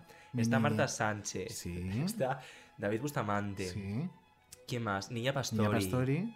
¿Me dejo a Y alguien? Rafael. Rafael. Ni más ni menos. Claro, ni más ni menos que Rafael, que está muy de actualidad además. Sí, porque hace todo muy bien. Hace todo muy bien. Hace Muy bien. conciertos muy necesarios, yo creo. Muy necesarios y muy generosos con sus compañeros, ¿no? Que todos os estáis muriendo de hambre. Pues yo no, Pues, cariño. Yo lleno el Within Center. Dos si puedo veces. llevar a 5.000 personas las llevo, claro. Dos noches. Ay, qué barbaridad. Eh, pues eso, pues eso, ¿qué, qué podía salir mal? Pues todo lo demás. Pues todo lo demás. Esas caras que parecía eh, mm, pesadilla en el Street. Esa Montserrat Caballé. eh, claro, porque a ver, Sufriendo. Pastora Soler siempre lo dice, que para cantar bien hay que ponerse feo. Pues es que, claro, eh, como-. ¿qué, qué miedo da Montserrat Caballé. Claro, Ella lo como lleva a Dios, rajatabla, pero ¿eh? sí. eh, lo gracioso y el dato que quizá mucha gente no conozca, que esto estaba dirigido por Pablo Berger. No sé si es Berger o Berger, creo que Berger. Porque no tiene U. Eh, Oye, ¿tu era apellido? Esto es un debate que tenemos mucho en familia. Insua. Insua. Sí, Yo siempre digo bien, ¿a que Insua, sí? claro. Tú eres de las pocas personas que lo dice bien. Es que yo de repente escucho a la gente Insua, Insua. No, no, y yo- yo Insua, mm, Insua. me va a poner un pitido, Insua mi coño. Claro. claro. Insua, cariño. Vale, y Pablo Insua. Berger. Y Pablo Berger. Dirigió ese mismo año, creo que fue ese mismo año, a ver, eh, Blancanieves. La no, el año anterior dirigió Blancanieves. Claro. Ganó chopocientos Goyas, un peliculón. Y al año siguiente me haces este Goya, que luego de hecho me haces este, Este anuncio. Goya. Que luego de hecho Montserrat Caballé hizo unas declaraciones como diciendo, a mí me habían dicho que era un director de cine buenísimo y reputadísimo. Y mira cómo me ha sacado. Claro, si lo Me sé, no vengo. No vengo más nunca al AVE, claro. Pues Me imagino que se vio. pero también te digo, de los anuncios de la Lotería de Navidad más recordados. No, no. Porque que yo ahora mismo haciendo memoria, me acuerdo de los míticos del Calvo, ¿no? Que salía soplando y sí. tal, que eran muy guays, pero luego del que me, del que me acuerdo es de este. No, no, ¿Tú te acuerdas del que año pasado? Yo no. Yo no. Este fue un despliegue de medios que nunca he visto. Real. Oye, ¿tú qué tal la lotería? Porque yo creo que te ha tocado, te han tocado muchos millones, ¿no? Pues mira, he ganado un total de 5 euros. ¿A qué bien? Porque como me, me había ido también este año, ¿no? No había tenido que cancelar mi boda, no, No. me habían despedido. Pues Claro. como dijo la fortuna, este chico ya va sobrado, cariño. Va servido, no hace falta de nada. Qué chica tan afortunada. Sí, qué chica tan debo ser muy afortunada. 5 euros, ¿tú qué has ganado? Pues yo me habré. Mira, creo- lo está contando ahora 20. Ah, 20 pues en mira. total. Y no de un décimo vaya gorritero, no. De cositas que 20 yo voy entre todos. ¿eh? 20 entre todos. Ay, qué horror. Ahora gastado, no lo vamos a decir. Ah, no, no, no lo vamos a decir. no. Pero también te digo, tú piensas que toda esa gente que se ha ganado millonadas de algún sitio tiene que salir. Pues mira, de estos bolsillos De ha salido, bolsillos. cariño. Si nos estás escuchando y te has llevado un pellizquito, nos haces un bizum, guapa. Porque también tenemos nuestra parte de, de- de importancia Pues en sí, ese premio. pues es sí. horrible. Los esto. maricones siempre terminamos pagando. A mí me sale siempre a deber. Yo, es que lo estaba pensando y la última vez que lo gané. Es que no vivía ni en Madrid. La última vez que, gan- que lo gané, que, me llevé una pedrea, gordo, ¿sabes? o sea, claro, claro, que me llevé una pedrea. No vivía ni en Madrid. O sea, hace que por lo menos cinco años, seis.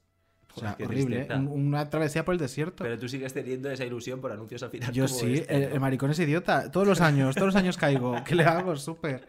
Es, es una cosa incorregible. Bueno, vamos a, hacer, vamos a conectar ahora con un fantasma que también te hace mucha ilusión. Ah, a bueno, a mí- ilusión de la lotería. No te voy a decir que el que más porque sería feo, pero sí, mucha ilusión. Claro, es Sí. nuestro fantasma del futuro y vamos a explicar por qué. Claro, ¿por es qué? Porque la vamos a tener en el futuro sí o sí. Hombre, Claro, esta vez vamos a conectar con Barcelona vía telefónica, Sí. pero la próxima estoy seguro de que va a ser ya presencial. Espero que estén Yo todas que las sí. vacunas, todo puesto y podamos tenerla. ¿Quién ¿Conectamos es? con ella? venga. Bueno, vamos a descubrir antes quién es. Vamos a descubrir antes quién es. Vamos a escucharlo.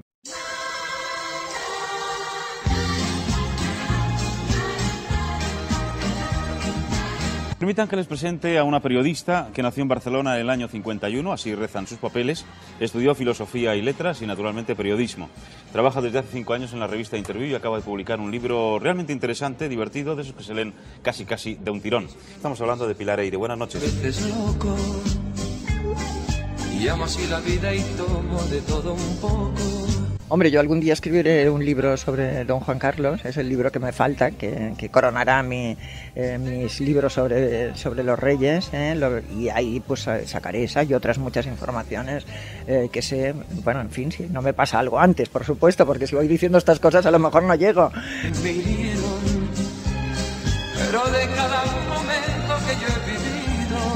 he tratado de, de retratar ese espacio íntimo que llamamos el alma de don Juan Carlos. Y es que yo amo la vida y amo el amor. Eh, Las historias de amor, por desgracia, como sabemos eh, muchos por experiencia, duran, no duran toda la vida, ojalá, ¿no? Pero también tienen su fecha de caducidad. Es que yo amo la Soy un truán, soy un señor. él lleva el gen de la infidelidad en, en- de los Borbones impreso y yo creo que por muy enamorado que esté de su mujer, eso eh, las otras mujeres no, les- no le estarían vedadas. Tomo de todo un poco. Me gustan las mujeres, me gustan. Pilar Eire. Bueno, qué ilusión, Pilar. Oh, qué bien, ya era hora. Oye, Sí, os iba a enviar a mis abogados. ¿eh? No, hombre, Caray. Yo creo que teníamos ya No, una No deuda. menos yo. Claro. No, es que estábamos quedadas ya. Yo creo que hasta tú No. tenías ganas de entrar en menudo cuadro, Pilar. Claro, es que no, no, no veía el momento y no me llamabais ninguna semana. Yo pensando, bueno, estoy hundida, claro. Es que no imagináis la Eh. ilusión que nos hace cada jueves ver Pues cómo. Pilar prepara la cena teniendo menudo cuadro de fondo Sí. y leer cada día No, su no, de, ¿eh? de verdad que me he convertido en super fan, porque además es, es redescubrir un poco eh, la, la radio, lo que nos acompañaba, ¿no? Poder hacer Sí. otras cosas mientras vas escuchando y además con la ventaja de que se puede rebobinar, porque el el otro día, por ejemplo, la semana pasada, contabais una anécdota Sí. que yo estaba así un poco distraída, digo, ¿qué? Hablabais, creo que era de... Raf- Ah, sí, sí, de- hablabais mal de alguien. Ah, qué raro. Qué raro. Sí, se me escapó de quién y yo ahí que, digo, no puede ser, digo que estoy criticando a alguien y yo no enterarme de quién es. Y entonces rebobiné y sí, sí, ya vi de quién era. Y- Al final criticamos a Bueno, tanta gente que es normal que se te escapa alguno, ¿no? Pilar, noche de Nochebuena, 24 de diciembre. Eh, una de las tradiciones más españolas, el discurso del rey. ¿Qué podemos esperar del discurso de Felipe VI esta noche? Bueno, a ver, esto es hacer un poco mm, hipótesis, ¿no? Pero Sí. yo Mm. creo, pienso, que si bien al principio querían hacer un, eh, un discurso, un mensaje pues eh, pues descafeinado, hablando de cosas generales, eso de eh, la- y tenemos que mejorar la calidad de vida de los más desfavorecidos, con este Ujú. tipo de frases un poco mm, generales, yo creo que se va a ir en esto en este discurso creo que se va a ir un poco más a lo concreto, porque como decía Carmen Calvo el otro día, el rey lee muy bien lo que dice la gente. Yo cuando veo esto, lee muy bien, digo, esto es que está mirando Twitter, ¿entiendes? Porque, porque otra forma de manifestarse la gente, pues bueno, la verdad es que no tiene mucha. Y entonces supongo que se habrá dado cuenta de que lo que queremos la mayoría de los españoles es pues que haya un mensaje contundente. No, él, bueno, ya, él ya lo dijo en marzo, porque en marzo Sí. al apartar a su padre, pues ya realmente estaba reconociendo que había cometido hechos pues eh, irregulares, ¿no? Pero yo creo que es, es necesario en estos momentos un mensaje más contundente para que nosotros sepamos eh, que su reinado es distinto y que esta monarquía es otra monarquía. Oye, ¿os imagináis ahora que, que has dicho lo de, lo de Twitter a Felipe con una cuenta falsa, súper fan de menudo cuadro? Hombre, yo fan de menudo cuadro no sé, pero si Felipe VI tiene Twitter, eh, sigue a Pilar estoy seguro. Hombre, seguro. bueno, muchas gracias. Ah, Bueno, dicen que Leticia sí, que, que, que, que está en Twitter, ¿eh? Eso ¿Sí? Lo- Pues bueno, Leticia yo creo que sí que es nivel fan de urbana, Menudo Cuadro, ok, ¿eh? pero lo oigo decir desde hace muchos años, esto que se mete mucho en las redes sociales y que, y que, y que está en Twitter. ¿eh? Hombre, una periodista de profesión yo quiero pensar que sí, que, Pues que le interesará saber qué dice la gente, aunque sea a escondidas. Exacto, sí, pues mira que yo debo haber quedado fatal porque el otro día comenté que estaba quedando calva. O sea, Es verdad, el postizo de Leticia. claro, este, ahora ya me has hundido porque ahora la claro. Oye, Pilar, hace 35 años que sacaste tu primer libro, pero aún sigues viviéndolo todo intensamente. ¿Ha sido diferente yo el rey del resto de tus novelas? Bueno, a ver, cada libro, la verdad es que cada libro es eh, distinto y es la misma ilusión. Bueno, a ver, eh, la ilusión, eh, es cierto que la ilusión de la primera vez, por mucho que quieras, no se repite. Eh, nunca, las primeras ilusiones nunca tienen una segunda oportunidad. eh, la verdad es que es así. Pero, pero sí que es cierto que te continúa, mm, yo continúo luchando a brazo partido por mis libros, continúo promocionándolos, continúo yendo a todas partes, eh, hago intercambios, pues me llaman y me dicen, oye, queremos que opines de, de tal cosa. Yo, sí, pero tenéis que mencionar eh, yo el rey. Pues el otro día, por ejemplo, me llamaban de Todos Mentira y me Sí. dijeron, queremos opines de, mm, eh, del discurso, bueno, precisamente del discurso de Felipe, ¿no? Bueno, pero tenéis que mencionar yo el rey. Ay, pero ¿cómo lo metemos? Me decían ellos, porque, porque claro, ¿cómo quedará raro, no? Yo, no, no, vosotros preguntad eh, y tal, o sea que yo desde luego siempre intento eh, que defender mi libro, como decía Lorca, hablar de mi libro para defenderlo, ¿no? Porque si no lo haces tú, ¿quién lo va a hacer? Y, y realmente, bueno, también es cierto que la responsabilidad cada vez es mayor, el sentido eh, pues de la responsabilidad cuando eres más joven y son tus primeros libros, bueno, tienes expectativas, pero bueno, con tal de que te los publiquen, ya tienes casi suficiente, ¿no? Ya es suficiente, ya te consideras pagada, pero, pero, pero bueno, perdonad, ¿eh? siempre tiene que, Que se ser- nos cuela Fender. en algún momento. Pero, pero la verdad es que ahora te- tengo un gran sentido de la responsabilidad delante de mi editorial, delante de eh, mis lectores y delante de los compañeros también que me ayudáis a promocionar el libro y entonces esto hace que sea ilusionante y angustioso al mismo tiempo, ¿no? Oye, ¿qué le ha parecido a Juan Carlos el libro? Porque seguro que tus fuentes te han dado algún feedback, ¿no? Bueno, yo no creo que Juan Carlos haya leído ningún libro en su vida, te lo digo sinceramente, pero sí sé que sí sé que le hacen resumen, resúmenes y le, le cuentan anécdotas del libro y a veces él- yo sé que él, ah, esto ya sé quién se lo ha contado, entonces él intenta adivinar eh, quién me ha contado según qué episodios de su vida, pero vamos, yo creo que no acierta porque las personas que me continúan, y la gente que me continúa contando cosas que jo- es gente próxima al rey, eh, continúan siendo amigos del rey, o sea que yo pienso que él está equivocado y piensa que son otras personas mis confidentes, pero, pero bueno, yo no sé si le ha gustado o no le ha gustado el libro, desde luego yo no lo escribo para complacerle, creo que es un retrato demoledor, sinceramente, porque cuando pones las cosas una al lado de la otra, pues el retrato, la verdad es que es un retrato demoledor del personaje ¿eh? y te explica su lamentable final, desde luego explicando toda su vida. Tú sabes, Pilar, que en la biblioteca particular de mi casa tienes un lugar siempre eh, importante. Y leyendo este Yo el Rey, me ha pasado una cosa que le ha pasado a más gente y que, y que te han comentado ya alguna vez, que es que la, la figura de Sofía eh, se desdibuja un poco comparándola con la que nos presentaste en La Soledad de la Reina. Entonces, mi pregunta es, ¿la has conocido más en este tiempo? Bueno, es que es verdad, David, claro, tú piensas que han pasado 10 años, 11 años desde que lo escribí, ¿eh? 10 años Sí. de la publicación, y realmente eh, no solamente sé más, yo también he cambiado en este tiempo, y lo que antes me parecía que eran muestras de gran dignidad, ¿no? Y que era una muestra de, eh, bueno, que estaba educada pues para callarse, para sufrir en silencio, era la gran sufridora, eh, era una mujer casi, bueno, no diría sumisa, ¿no? Y no muy bien tratada por su marido. Pues la verdad es que ahora yo pienso que es una mujer ambiciosa, que si aguanta, no aguanta por el sentido de la dignidad, sino porque eh, a ella le gusta ser reina, ¿eh? se está protegiendo a sí misma. Y cuando me dicen, eh, bueno, es que ahora la reina está muy mal, está muy triste por todo esto que le pasa, pues yo no creo que esté triste, porque es la madre del rey. Es muy importante ser la madre del rey. O sea, yo creo que ella está orgullosa de esto, ¿eh? de este papel que tiene. Y ha pasado de ser la mujer despreciada, eh, la mujer ninguneada, la mujer a la que se es infiel públicamente, la que sufre humillaciones constantes delante de los periodistas, a ser nada más y nada menos que la madre del rey. Y entonces yo pienso que ella eh, en el fondo está orgullosa de su papel. Y luego además hoy es una mujer ambiciosa, a mí no me parece mal. Ella misma se lo dijo a Pilar Urbano, yo seré reina hasta que me muera. O sea, a ella le encanta ser reina y le encanta disfrutar de sus palacios y le encanta tener servicio y le encanta la vida que lleva porque realmente lleva una vida de privilegio. O sea, que eh, no, no, yo no pienso en ningún momento en estos momentos que sea una mujer humillada o maltratada, sino yo pienso que ella está contenta de su papel en la historia. Y otra de las cosas que, que me llama la atención en, en la figura de Sofía en Yo el Rey es eh, una de las envidias que siente Juan Carlos hacia ella, que es la imagen que ha conseguido dar a la prensa de este país. Sí, sí, esto es algo es curioso porque es algo que le da a él muchísima rabia porque eh, precisamente él sabe, él sabe lo aislada que vive y lo poco compenetrada que se siente doña Sofía con, la- con este país que le ha tocado en donde le ha tocado reinar, no solamente en el tema de los toros, que esto a mí me parece perfecto porque yo soy antitaurina absoluta, como sabéis, sino que eh, apenas habla español, o sea, recordad que el año pasado, sin ir más lejos, fue una tienda en Palma de Mallorca y la misma dependienta confesó cándidamente a los periodistas,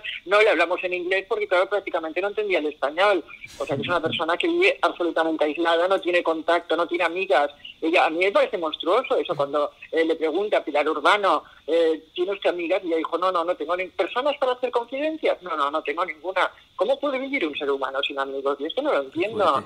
y ella no tiene amigas, está absolutamente aislada, vive en su, en su urna, ¿no? En su palacio, o sea, no, no tiene contacto con nadie. Yo pienso que, que el rey esto le da, le da rabia, ¿eh? Pensar en esta veneración, la beatificación a la que se, ha- se ha- vamos, a la que está sometida doña Sofía, que parece que sea Santa Sofía, y sin embargo son, claro, son elogios envenenados, porque son elogios contra don Juan Carlos, ¿no? Y esto a él le da, le da mucha rabia. Oye, Pilar, en la novela también se habla con mucha normalidad de las relaciones extramatrimoniales que tiene el emérito.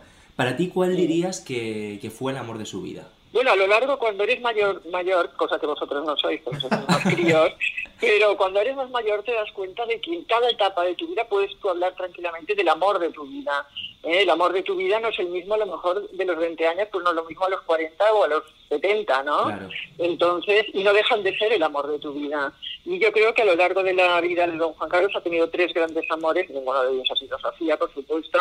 El primero fue eh, Marta Gallá, el segundo, Bárbara Rey, al contrario, perdona, primero Bárbara Rey, luego Marta Gallá, y luego el más, el amor más intenso, ¿no? Que ha sido el de, el de Corina. A mí me contaban, por ejemplo, que eh, durante cuando ya estaban medio, bueno, Corina ya estaban medio separados y tal, que él se quedaba tardes enteras en su despacho de la zarzuela esperando una llamada de ella, como un- los quinceañeros, como una quinceañera. Bueno, yo esto lo hacía, entonces no había móviles y me tenía que quedar en, en casa al lado del teléfono fijo esperando todo el día. Bueno, pues él se quedaba encerrado toda la tarde. No, no, que no venga nadie porque estoy esperando una llamada de la princesa. Y si la, llama, si la princesa no llamaba, era capaz de coger el teléfono, tirarlo contra los cristales eh, de la ventana, cristales blindados naturalmente, y romperlos en un ataque de ira impresionante porque estaba locamente enamorado de, eh, de Corina. O sea que realmente el, el- el amor más intenso, porque ya está tocado por, por, por la muerte casi, ¿no? Por el final, sabes que es el último tren,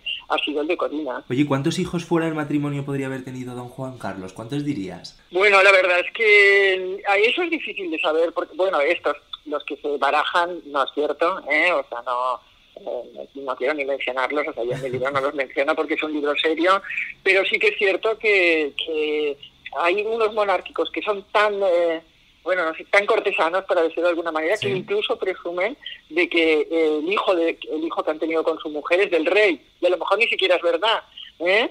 pero yo conozco el caso de un matrimonio de nobles, de, de aristócratas de Sevilla, por ejemplo, eh, que van contando que el hijo, que una de las hijas es de don Juan Carlos, nadie lo sabe, quizás sí.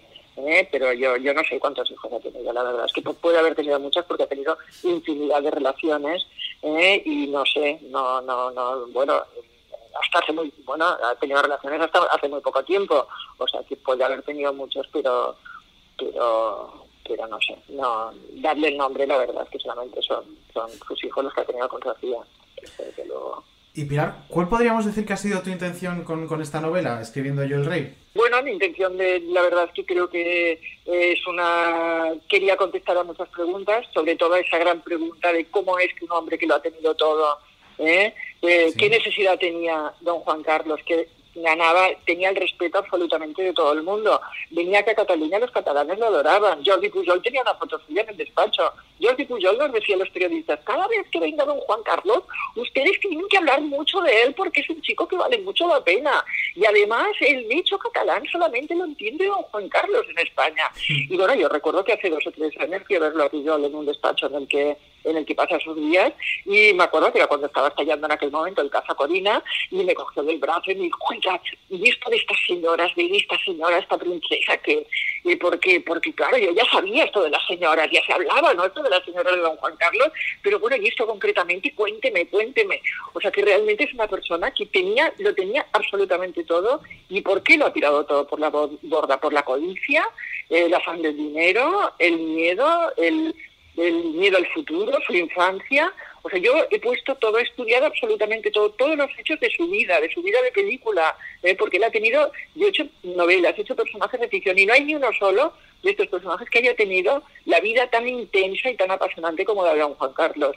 Y yo quiero que cuando la gente termine el libro diga, ah, ahora ya lo entiendo todo.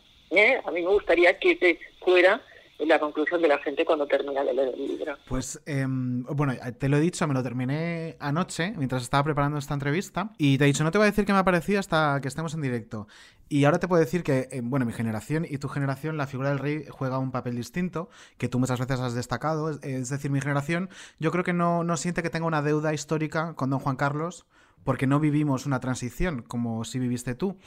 Y en este caso a mí me ha servido el libro para entender al hombre detrás de, la corona. Es decir, he entendido el porqué de muchas cosas de don Juan Carlos y sobre todo el lado más humano que estaba detrás de, pues en este caso, la codicia por el dinero, eh, el ego. O sea, he entendido mucho mejor todo lo que estos últimos años hemos ido descubriendo, entendiendo, pues eso, su infancia, eh, su juventud, su matrimonio. No sé, me ha servido para, para entender a la persona detrás de la corona. Bueno, pues muchísimas gracias porque esto me demuestra pues, que modestamente he hecho un buen trabajo. Ni lo Si dudes. me dices esto, pues eh, me, me emociona, ¿eh? porque escribir un libro es un esfuerzo muy grande. Escribir el libro de Don Juan Carlos me ha costado mucho, me ha costado muchos años, mucho trabajo, muchas horas, mucho desvelo, ¿eh? muchos problemas. ¿eh? Y la verdad es que la gran recompensa es escuchar opiniones como la tuya y te lo agradezco mucho, David, verdad. Oye, Pilar, para acabar un poco con el tema de Juan Carlos, ¿sigues pensando que no va a volver a España, que morirá fuera? Bueno, yo estoy convencida de que don Juan Carlos morirá fuera, morirá en el exilio. ¿eh? Ahora, ahora lo que sí es cierto es cómo se va a, a resolver esto, ¿no? Porque eh, Franco tenía un, eh, un operativo, la Operación Lucero, que estaba diseñada desde hacía cinco años, cuando murió todos los grandes...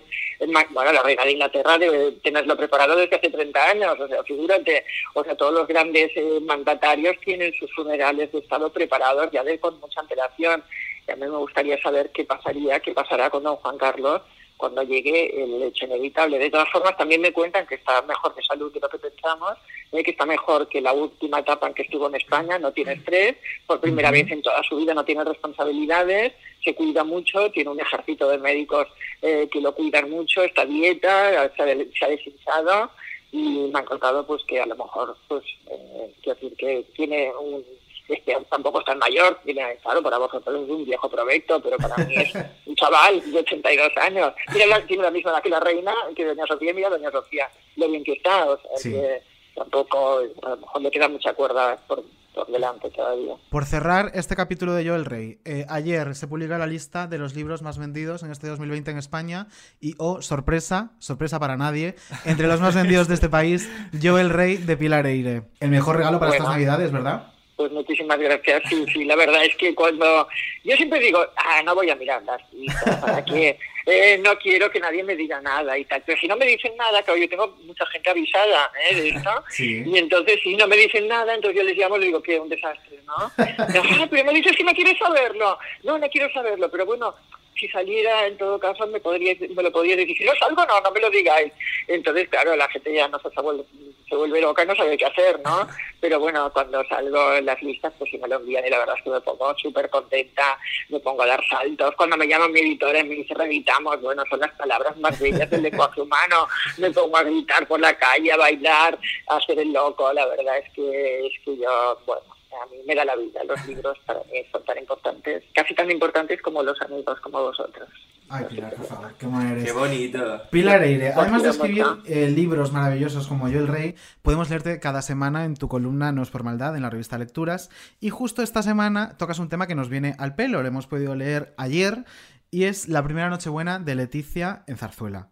¿Qué noticia te gustaría escribir en esta columna tan maravillosa que tienes en este 2021? ¿Cuál es la noticia soñada por Pilar Eire? Ah, ¿Cuál me gustaría? Pues, eh, hombre, a ver, eh, todas mis, el- el- para mí todos estos personajes son material de trabajo, que decir, no, no, no, yo, bueno, que decir, yo tengo noticias y cosas de mi vida privada y de mi entorno familiar o de amigos Sí. que realmente sí que me causan satisfacción, no me dan pena.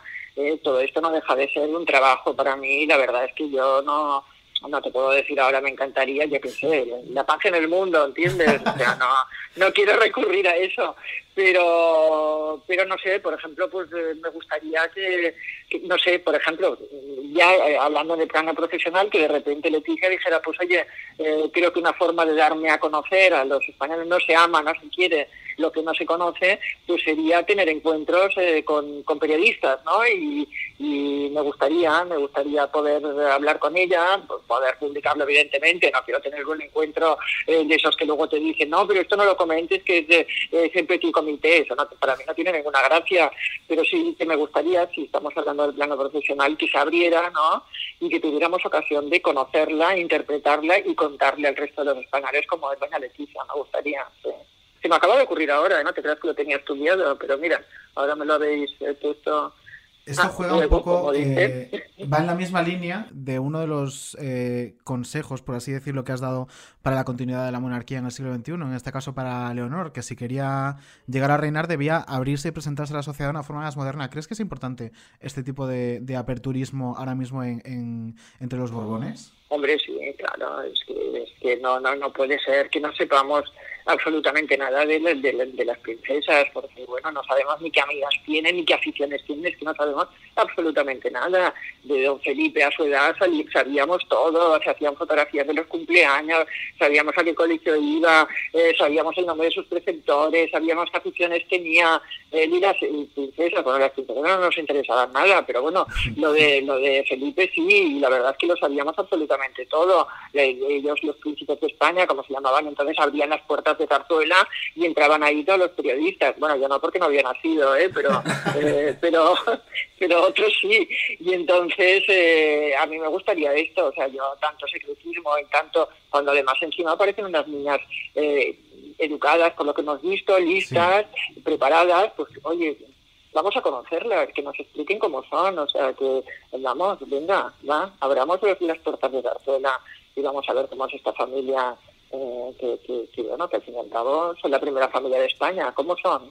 Pilar, tú que has vivido la, la época dorada del periodismo, que de hecho el otro día pusiste un tuit que me quedé flipando hablando de, de los sueldos de antes y, y de cómo Sí. se trataba antes a los periodistas. Madre mía, eso no lo vamos a vivir David sí, sí, en nuestra vida. Sí, sí, sí, sí. La verdad es que Antonio Asensio, yo trabajé muchos años, yo me hice como periodista en el Grupo Z, eh, había trabajado antes en otros medios, pero ahí fue mi escuela, mi verdadera escuela, y Antonio Asensio hizo algo muy bueno, que era pagar bien a los periodistas por primera vez. ¿eh? Y entonces, pues, oye, teníamos, bueno, también era una revista que vendía un millón de ejemplares, o sea que se lo podía permitir, éramos muy buenos, pero bueno, teníamos unas, eh, bueno, teníamos, como contaba ahí, teníamos unos sueldos fabulosos, teníamos coche, eh, teníamos dietas, eh, eh, luego, pues, eh, no sé, si necesitabas un, un préstamo para tu casa, me estoy acordando ahora, por ejemplo, para comprar una casa te avalaban, eran esas, esas empresas un poco paternalistas, ¿no? Que, eh, que luego, por ejemplo, mira una cosa curiosa, yo era la única mujer, creo que estaba de redacción, que estaba de plantilla, y entonces instituí, yo no tenía hijos, eh, instituí que si mi perro se ponía enfermo, como yo siempre he tenido perros, eh, que mi, si mi perro se ponía enfermo, que me tenían que dar unos días para cuidarlo. Y con toda seriedad fui a hablar con los sindicatos, que todos tenían muchísimo poder, y dije, no, es que vosotros, eh, cuando tenéis eh, un hijo enfermo, tenéis derecho, me parece que tres días o lo que sea, pues yo cuando mi perro se pone enfermo también quiero tener tres días. Y me lo concedieron. O sea, que tú figúrate cómo, cómo era, ¿no? Y ahora, pues bueno, yo creo que están deseando que pidas un permiso para darte una patada y echarte. Y echarte. No sé. Y a día de hoy que, que, bueno, los personajes del corazón casi son los concursantes de realities, los propios colaboradores. ¿A quién echas de menos en este mundillo? No, a ver, yo no soy nada exquisita en esto. ¿eh? Yo no soy aquella, ay, la emperatriz Soraya y, y todas aquellas cosas cursis. Yo creo que todas las épocas tienen su- sus famosos, los famosos que eh, corresponden. También hemos hecho mucha. eh, bueno, también hemos entrevistado a. Yo me acuerdo una vez que entrevisté a una actriz de cine desnuda. Decir, que también entrevistábamos a unas señoritas que te decían somos artistas de cine, pero no habían hecho una película en su vida. Y, bueno, eran artistas, pero en otros, otros artes que no eran de cine. Y embargo, las entrevistábamos muy serias y decíamos, bueno, ¿y dónde has aprendido? ¿A qué escuela de cine has ido? Ay, pues yo he con tal y con cual. O sea que también, también había un aspecto del periodismo también bastante bueno, bastante cutre, por decirlo de alguna manera.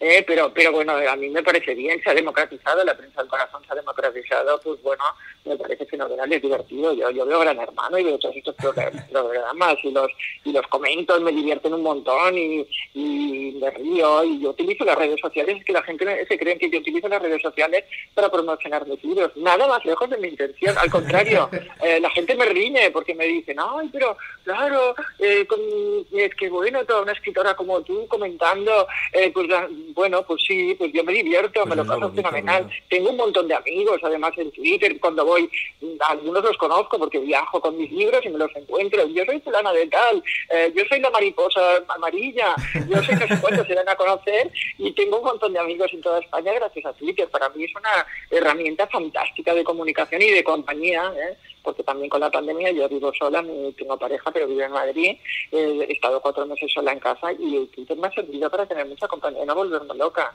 O sea que no soy una gran defensora de las redes sociales. Volviendo a tu columna de esta semana en lecturas en la que podemos ver con todo lujo de detalles cómo fue la primera vez de Leticia pasando la Nochebuena en Zarzuela. em, Sí. ¿cómo- ¿Cuánto crees que han cambiado esas cenas a día de hoy? ¿Quién cena en Zarzuela en la noche de Nochebuena? Bueno, cambiaron porque luego ya la cena creo que se hacía en casa de Doña Pilar, ¿eh? Eh, pero bueno, en, en esa época el momento cumbre de la noche era cuando veían, se sentaban toda, toda la familia delante de la- del televisor y veían el mensaje de, de- de Navidad del Rey, ¿no? Jefe. todos brindaban, bueno, lo que explico en el, todos iban con una copa de champán y todos brindaban, viva el jefe, viva el jefe, ¿eh? y tal. Y, y claro, eran eran unas eh, los regalitos de la reina, que todos eran unas cosas, bueno, no feas, porque eh, son pijamas de franela, gorros, bueno, cosas así, portaban jarros, ¿eh? y luego eran, bueno, tenían esta... Y lo, que, lo curioso es que, bueno, cuando el rey estaba con Corina, ¿eh? que claro, Sí. Corina vivió en- a, a pocos kilómetros de Zarzuela durante muchos años, eh, él acababa eh, con esto, con la familia y tal, y luego se iba tranquilamente a la casa de Corina, ¿no? A- al, al pabellón, al- la señora del pabellón, como le llamaban en, en Zarzuela, el personal de Zarzuela, y, y pasaba el resto de la noche tranquilamente con ella, y eso lo sabía eh, Sofía, lo sabía la familia y lo admitían sin ningún tipo de problema. Es que qué barbaridad. qué Es que lo tenían súper normalizado, claro. Es una cosa y yo me quedo muerto. Yo me quedo muerto. Y Pilar, ya sabes que tienes un público eh, que somos muy demandantes y somos en, en ese sentido muy egoístas. ¿Ya estás trabajando en algo nuevo para que podamos leer? Bueno, a ver, eh, cuando empecé a escribir, el libro del rey se está gestando eh, desde hace muchos años. Sí. Yo he escrito muchos libros sobre la familia real, como sabéis. Ujú. Eh, David, has leído algunos, Sí. o sea que. eh, y, y este libro del rey se llevaba años gestando y la verdad es que me puse a escribirlo pues hace un año. Pero yo estaba escribiendo una novela ¿eh? y la interrumpí precisamente para este proyecto, para escribir este proyecto del libro. Y ahora, cuando termine la promoción de, de este libro, pues la verdad es que volveré a la novela y volveré a sumergirme en esa Barcelona de los años 70 y 80 y 90, ¿no? Qué Que era la que, la que reflejaba en la novela que estaba escribiendo. Oye, madre mía, es la primera vez que lo cuento esto. Exclusiva. Exclusiva, exclusiva Menudo Cuadro. Pero bueno, no, todavía tardaré por lo menos un año, bueno, hasta el año que hasta el 2022 seguro que no la publico, estoy segura. Os dejaré descansar a los lectores un poco. Me voy a permitir un pequeño momento fan, eh, como, una, como una petición al aire, y es que a mí me fascinaría leer a Pilar Eire escribiendo sobre Cayetana de Alba, y ahí lo dejo. Pues hay libros muy buenos sobre Cayetana. Sí, Hay- pero ninguno sí, escrito por Pilar. Eire. Bueno, gracias. Oye, Gracias, es un ya- personaje. Yo no tengo amigas en el mundo del famoseo, ni siempre soy nada, ni, ni, ni tengo, vamos, relación, ni soy nada de decir es mi amiga mía, fulana, mengana. Pero si hay algo, alguna vez he sentido amistad o afecto por alguien, ha sido por Cayetana. Era una gran persona, a mí me ha ayudado en muchos momentos de mi vida. Me Yo he tenido, bueno, como todos los periodistas, he tenido momentos eh, que he tenido que cambiar de trabajo, irme a otros trabajos y tal, y siempre tenía la entrevista de ella. Oye, yo la llamaba, oye, Cayetana, que tengo, mm, que me han contratado en una revista de golf, por ejemplo. Eh, me podías, bueno, yo no juego mucho a golf, pero entonces la titular, portada, yo ofrecía a Cayetana jugando a golf y ahí pues triunfaba en la revista. Ahora en Cayetana voy a una revista hípica. Uy, eso sí, ¿ves? Yo de la hípica sí que te puedo hablar. Gran entrevista hípica. Y me acuerdo que una vez me contrataron, bueno, me llamaron de una revista de ajedrez y me dijeron, bueno, queremos que tú escribas un reportaje y tal. Y la llamé y le dije, Cayetana, no, que es una revista de ajedrez esta vez y qué tal. Hombre, pues mira, yo no juego, pero al parchís me decía ella, si quieres lo hacemos al parchís. Y la pobre hasta le hice una entrevista hablando del ajedrez cuando ni ella, ni, bueno, ni ella ni yo teníamos ni idea. y la verdad es que siempre se ha portado muy bien, muy bien, se portó muy bien conmigo. Además era una gran amante de los animales. Sí. Eh, ayudaba a un montón de refugios de animales que me lo contaba. Ella no alardeaba nunca, pero ha, ayudado a un montón de refugios de animales y espero que los haya recordado también en su testamento porque era una gran animalista como, como yo lo soy también. Y Pilar, ya que estamos hoy en Nochebuena, ¿cómo va a pasar Pilar e ir a las fiestas? Bueno, pues mira, vamos a ser cinco personas y cuatro perros. O sea, Ambienta o sea que va a, estar, va a estar muy animada mi casa. No, lo vamos a celebrar en casa, excepto el día de San Esteban, que sabéis que aquí en Cataluña es fiesta también. Sí. Y entonces ese día sí que vamos a comer fuera, pero bueno, claro, eh, con estas eh, restricciones horarias que hay ahora, nos llamaron del restaurante y nos dijeron, oye, que tenéis que adelantar la comida porque eh, tenéis que iros antes. Y nada, bueno, eh, os deseo que lo paséis muy bien a ti y a todas las personas que, a vosotros dos y a todas las personas que están escuchando el podcast, que ya sé que todas las semanas se pone como el más escuchado en Spotify, cosa que me alegra, eh, pues me encanta y me lo paso muy bien escuchándolo y bueno, yo os agradezco que me hayáis dado la oportunidad de estar también con vosotros este año. Jo, Pilar, qué ilusión. De verdad, muchísimas gracias por charlar Nada, ratito con nosotros. Yo espero que la próxima vez ya sea presencial, ya nos podamos ver, a ver si pasa todo esto ya, a ver si llegan las vacunas encantará. 2021 y podemos conocernos. Muy bien, qué bien, es verdad, conocernos, darnos un abrazo y todo. ¿Eh? Pilar, gracias por la generosidad, siempre. Nada, al contrario, de verdad, gracias a vosotros y adelante que estáis haciendo un trabajo sensacional. Que periodistas sois más buenos sois. Muchas gracias. Muchísimas Pilar. gracias, Pilar. Un beso Un beso enorme. muy fuerte. Feliz Adiós. Navidad. Adiós, adiós. Amo la vida y amo el amor. Soy un truán, soy un señor. Algo bohemio y soñador. Que se Ay, qué acaba. fantasía, de verdad. eh, siempre eh, que escucho a Pilar acabo más enamorado aún de ella. Es que yo siempre lo digo y suena a peloteo, y es que me da igual si es una peloteo, pero es de las mm, profesionales más generosas que yo he conocido en la Es verdad. profesión.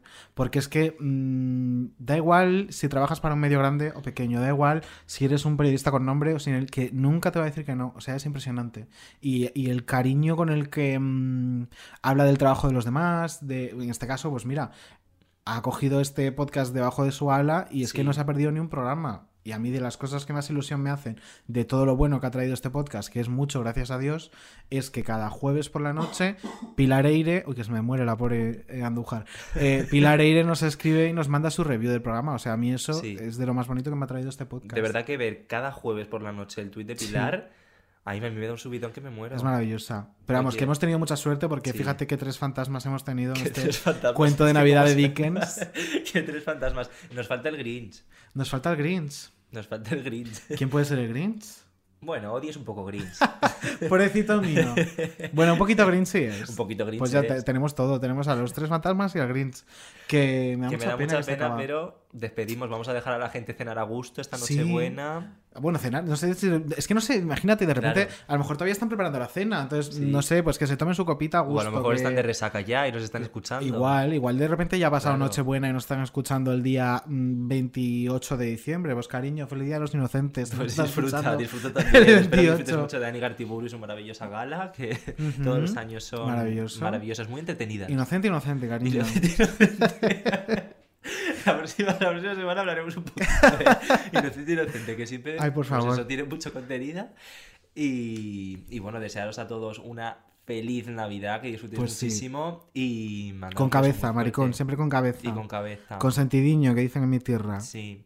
Y con Y- alcohol, porque pues sí, decir, el alcohol mata todo. ¿Qué nos hemos regalado tú y yo este año? Pues- Navidad? Pues los maricones parecen alcohólicas. Pues Claro. sí, yo le he regalado una ginebra japonesa y él me ha regalado un champán, porque así somos. Pues sí. cari. Claro, pues ya está. Así que feliz y alcohólica Navidad. Un besito a todos. ¡Mua!